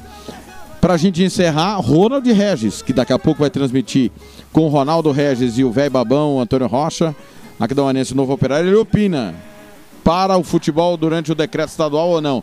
Quero avisar que estou acompanhando o clássico russo Dinamo de Moscou, Spartak Moscou, tá 0 a 0 e já já vou passar os jogos do futebol internacional. Lembrando que todos os gols da rodada e dos clássicos, tá? Os gols importantes e os clássicos você confere aí no site da Rádio Futebol na Canela, assim como toda a nossa programação. Meio-dia e 18, olha o Ronald. Meus olhos dizem mais que me amam. Rádio Futebol na Canela. Aqui tem opinião. Olá, amigos da Rádio Futebol na Canela. Minha opinião sobre a paralisação do futebol é bem clara. A paralisação do futebol, na minha opinião, ela é colocar a responsabilidade também no futebol, algo que neste momento de pandemia, o futebol, os eventos profissionais que estão acontecendo no mundo são os únicos que têm a testagem em massa, os protocolos de segurança, eh, são os únicos. Os outros eventos não tem isso, não tem isso. E é uma hipocrisia tamanha de várias pessoas, da- até da nossa categoria da imprensa, dizer que para os jogadores ficarem em casa e os próprios existem jornalistas eh, que estão saindo de casa, estão indo à praia, estão fazendo eventos e a gente sabe disso. Então, esse argumento não cola mais. Mesmo com essa paralisação, o, não, não, não tem. é- é- Chama-se a irresponsabilidade dos nossos governantes, né? Chama atenção. Infelizmente, parar o futebol não vai ajudar a diminuir no número de mortes e só a responsabilidade fará isso. Responsabilidade das nossas autoridades. Então vieram o Natal, o Carnaval, as aglomerações de torcida, que também fazem parte do cardápio da irresponsabilidade das prefeituras que abriram tudo e o recorde de mortes veio acontecer. Aí coloca a culpa no futebol. Por quê? Futebol dá ibope. Futebol é o esporte que dá mais ibope no Brasil. Então é muito cômodo para, principalmente, os governantes pararem o futebol, porque daí eles vão mostrar para a sociedade que eles estão fazendo alguma coisa, mas na verdade não estão fazendo é nada. Quem eles deveriam se preocupar, não estão preocupando. Na Europa não parou o futebol mesmo com a segunda onda do Covid e mesmo com a variante. A Premier League não parou até agora, mesmo com a variante fazendo lá estrago dentro do, do, do, do- dentro do, do Reino Unido. Então, é, só aqui no Brasil que a gente vem com essa ideia de, de parar o futebol. Por isso, na minha opinião, que o futebol tem que ser jogado né, com os protocolos de saúde. E sobre as aglomerações em volta dos, está dos estádios que estão acontecendo, principalmente né, nessas finais de campeonato, onde a torcida vai atrás do ônibus fazer aquela festa, aí tem que se responsabilizar eh, os governantes, eh, principalmente com as autoridades policiais. Né? Tem uma lei que não pode fazer isso, tem, tem decretos que, que não deixam fazer isso. Então tem que chegar lá e, e, e prender quem está fazendo esse crime sanitário de aglomeração. Se a polícia não consegue fazer isso, aí já não é a culpa do clube, é a culpa da polícia, né? É a mesma coisa de acontecer uma festa, né? A polícia tem que chegar, multar e, e prender quem está fazendo festa clandestina. É a mesma coisa de ajuntamento de torcedor. A polícia tem que chegar e responsabilizar. Agora, você colocar a culpa é, no futebol, onde todos ali deram um teste negativo, estão praticando o futebol, estão trabalhando, eu acho é, uma, uma decisão muito é, neste momento e parar o futebol, uma decisão de que os políticos tiram a responsabilidade deles, é, que deveriam abrir mais leitos de, de, de UTI, deveriam já há muito tempo é, não ter afrouxado esses decretos, no, principalmente Natal, Carnaval, aonde os números cresceram. Esta é a minha opinião. Um abraço para vocês da Rádio Futebol na Canela.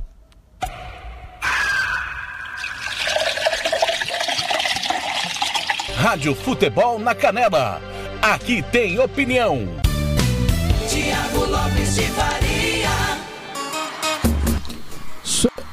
Perfeito. Todo mundo sabe que aqui todo mundo concorda ou discorda livremente, né? Livremente. E aqui as opiniões são diversas. Da nossa equipe, inclusive. A gente concorda e discorda entre si, é a coisa mais normal do mundo. Mas só a fim de informação, no Reino Unido, como o Ronald citou, na quinta-feira morreram 190 pessoas. No Brasil, 2.500. Então, não dá, não dá para comparar continentes. Realidades, educação do povo, situação climática, estrutura da saúde, não dá. Não dá para comparar nada. Infelizmente, não dá para comparar nada. De, de, de, resto, respeito a opinião, cada um pensa de uma forma, até porque eu acho que ninguém está culpando o futebol. O ponto é a questão do lazer Ninguém está pondo a culpa no futebol. Eu concordo que as medidas deveriam ter sido é, restritas durante todas as festas, mas não foi restrita desde a campanha eleitoral. Durante a campanha eleitoral soltou o freio, né? Depois as coisas que não mudaram nada, absolutamente nada, mas tinha que ter o pleito, né? Tinha que ter o pleito eleitoral. E aí os números parece que mostraram de fato como estava caminhando a coisa. O Spartak Moscou marca contra. O Dinamo abre o placar, gol contra os 18 do primeiro tempo. Dinamo Moscou 1, Spartak Moscou 0. É o campeonato russo que nós estamos acompanhando. Vamos passar os jogos do futebol internacional do final de semana?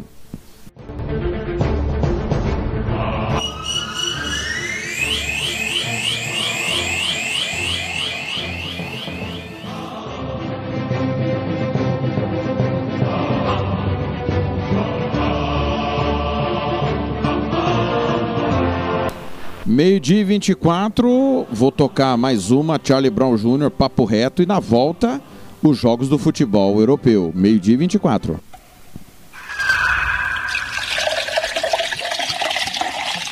Rádio Futebol na Canela. Aqui tem opinião.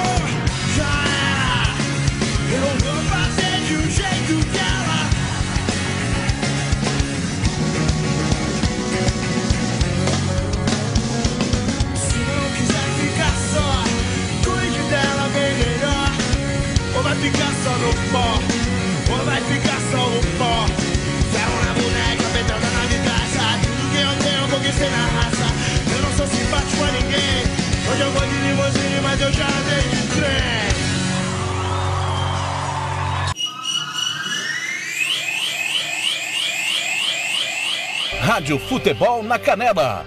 Aqui tem opinião. Tiago Lopes de Faria.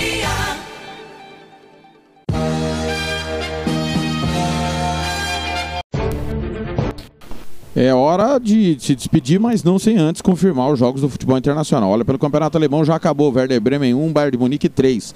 Rodada terá Dortmund e Hertha Berlim, Leverkusen e Arminia Bielefeld, Leipzig, Frankfurt, Stuttgart e Hoffenheim. Pela segunda divisão alemã ontem, o Bochum perdeu do Hamburgo 2 a 0. Amanhã tem Hannover e Wolfsburger Kickers, Karlsruher e Eintracht Braunschweig e também Nuremberg e Osnabrück. Pelo campeonato argentino tem Platense e Racing, Talheres e Vélez Sarsfield, Argentino Júnior e Godoy Cruz, Estudiantes de Colón, Boca Juniors e River Plate. Que clássico, hein? Para tudo. Boca Juniors e River Plate amanhã. Tem também Banfield e São Lourenço.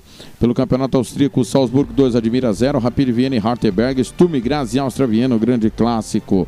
Pelo campeonato em espanhol antes. Espanhol. Levante 1, Valência 0 ontem. Real Madrid e Elche está 0 a 0. Tem Getafe, Atlético de Madrid, Celta de Vigo, Atlético Bilbao, Granada e Real Sociedad. E o grande clássico Sevilha e Betis. Pelo campeonato francês, o Hans empatou com o Lyon 1 a 1. O Angers perdeu do Saint-Etienne 1 a 0. Nós teremos também é, o Marseille está empatando com o Brest 0 a 0. Nîmes e Montpellier. Amanhã, Dijon e Bordeaux, Monaco e Lille, PSG e Nantes. São os campeonatos europeus ocorrendo. Campeonato inglês, Newcastle e Aston Villa 1 a 1 ontem. O Leeds ficou no 0 a 0 com o Chelsea, Fulham e Manchester City. Daqui a pouco, Arsenal e Tottenham amanhã, assim como Manchester United e West Ham. Muito bem. Pelo campeonato italiano, só para a gente se despedir, tem Lazio e Crotone, Atalanta e Spezia, Parma e Roma, Torino e Internazionale, Cagliari e Juventus, Milan e Napoli. Tá certo? Valeu, valeu demais. Obrigado a você que ficou conectado aqui no nosso Música, Futebol e Cerveja. Vem aí o Mundo dos Esportes com o timão da Rádio Band de Costa Rica. Valeu, valeu demais. Um ótimo final de semana a todos.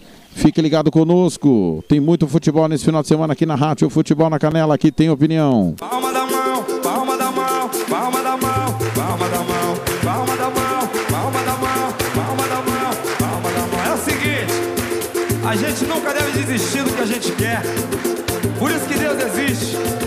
Só que a gente tenha fé sempre. E nunca desista do seu objetivo. e muita calma nessa hora. E deixa acontecer naturalmente bicho vai pegar. Quem cultiva a semente do amor Segue em frente, não se apavora. Se na vida encontrar sabor Vai saber esperar sua hora. Quem cultiva a semente do amor Segue em frente, não se apavora. Se na vida encontrar sabor Vai saber esperar sua hora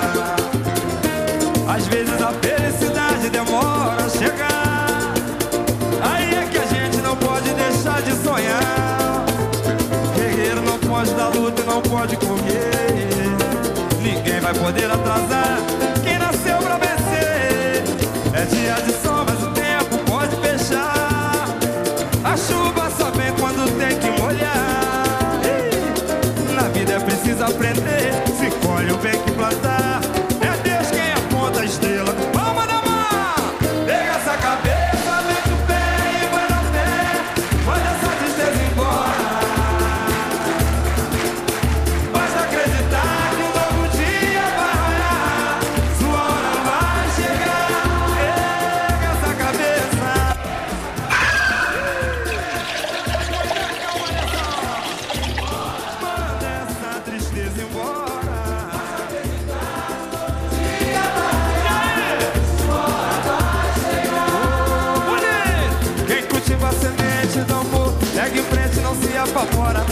Via palma na mão, vai saber esperar sua hora. Quem cultiva a semente do amor, segue em frente, não se apavora. Se na vida encontrar sabor, vai saber esperar sua hora. Às vezes a felicidade demora. Aí é que a gente não pode sonhar. Rádio Futebol na Canela. Aqui tem opinião.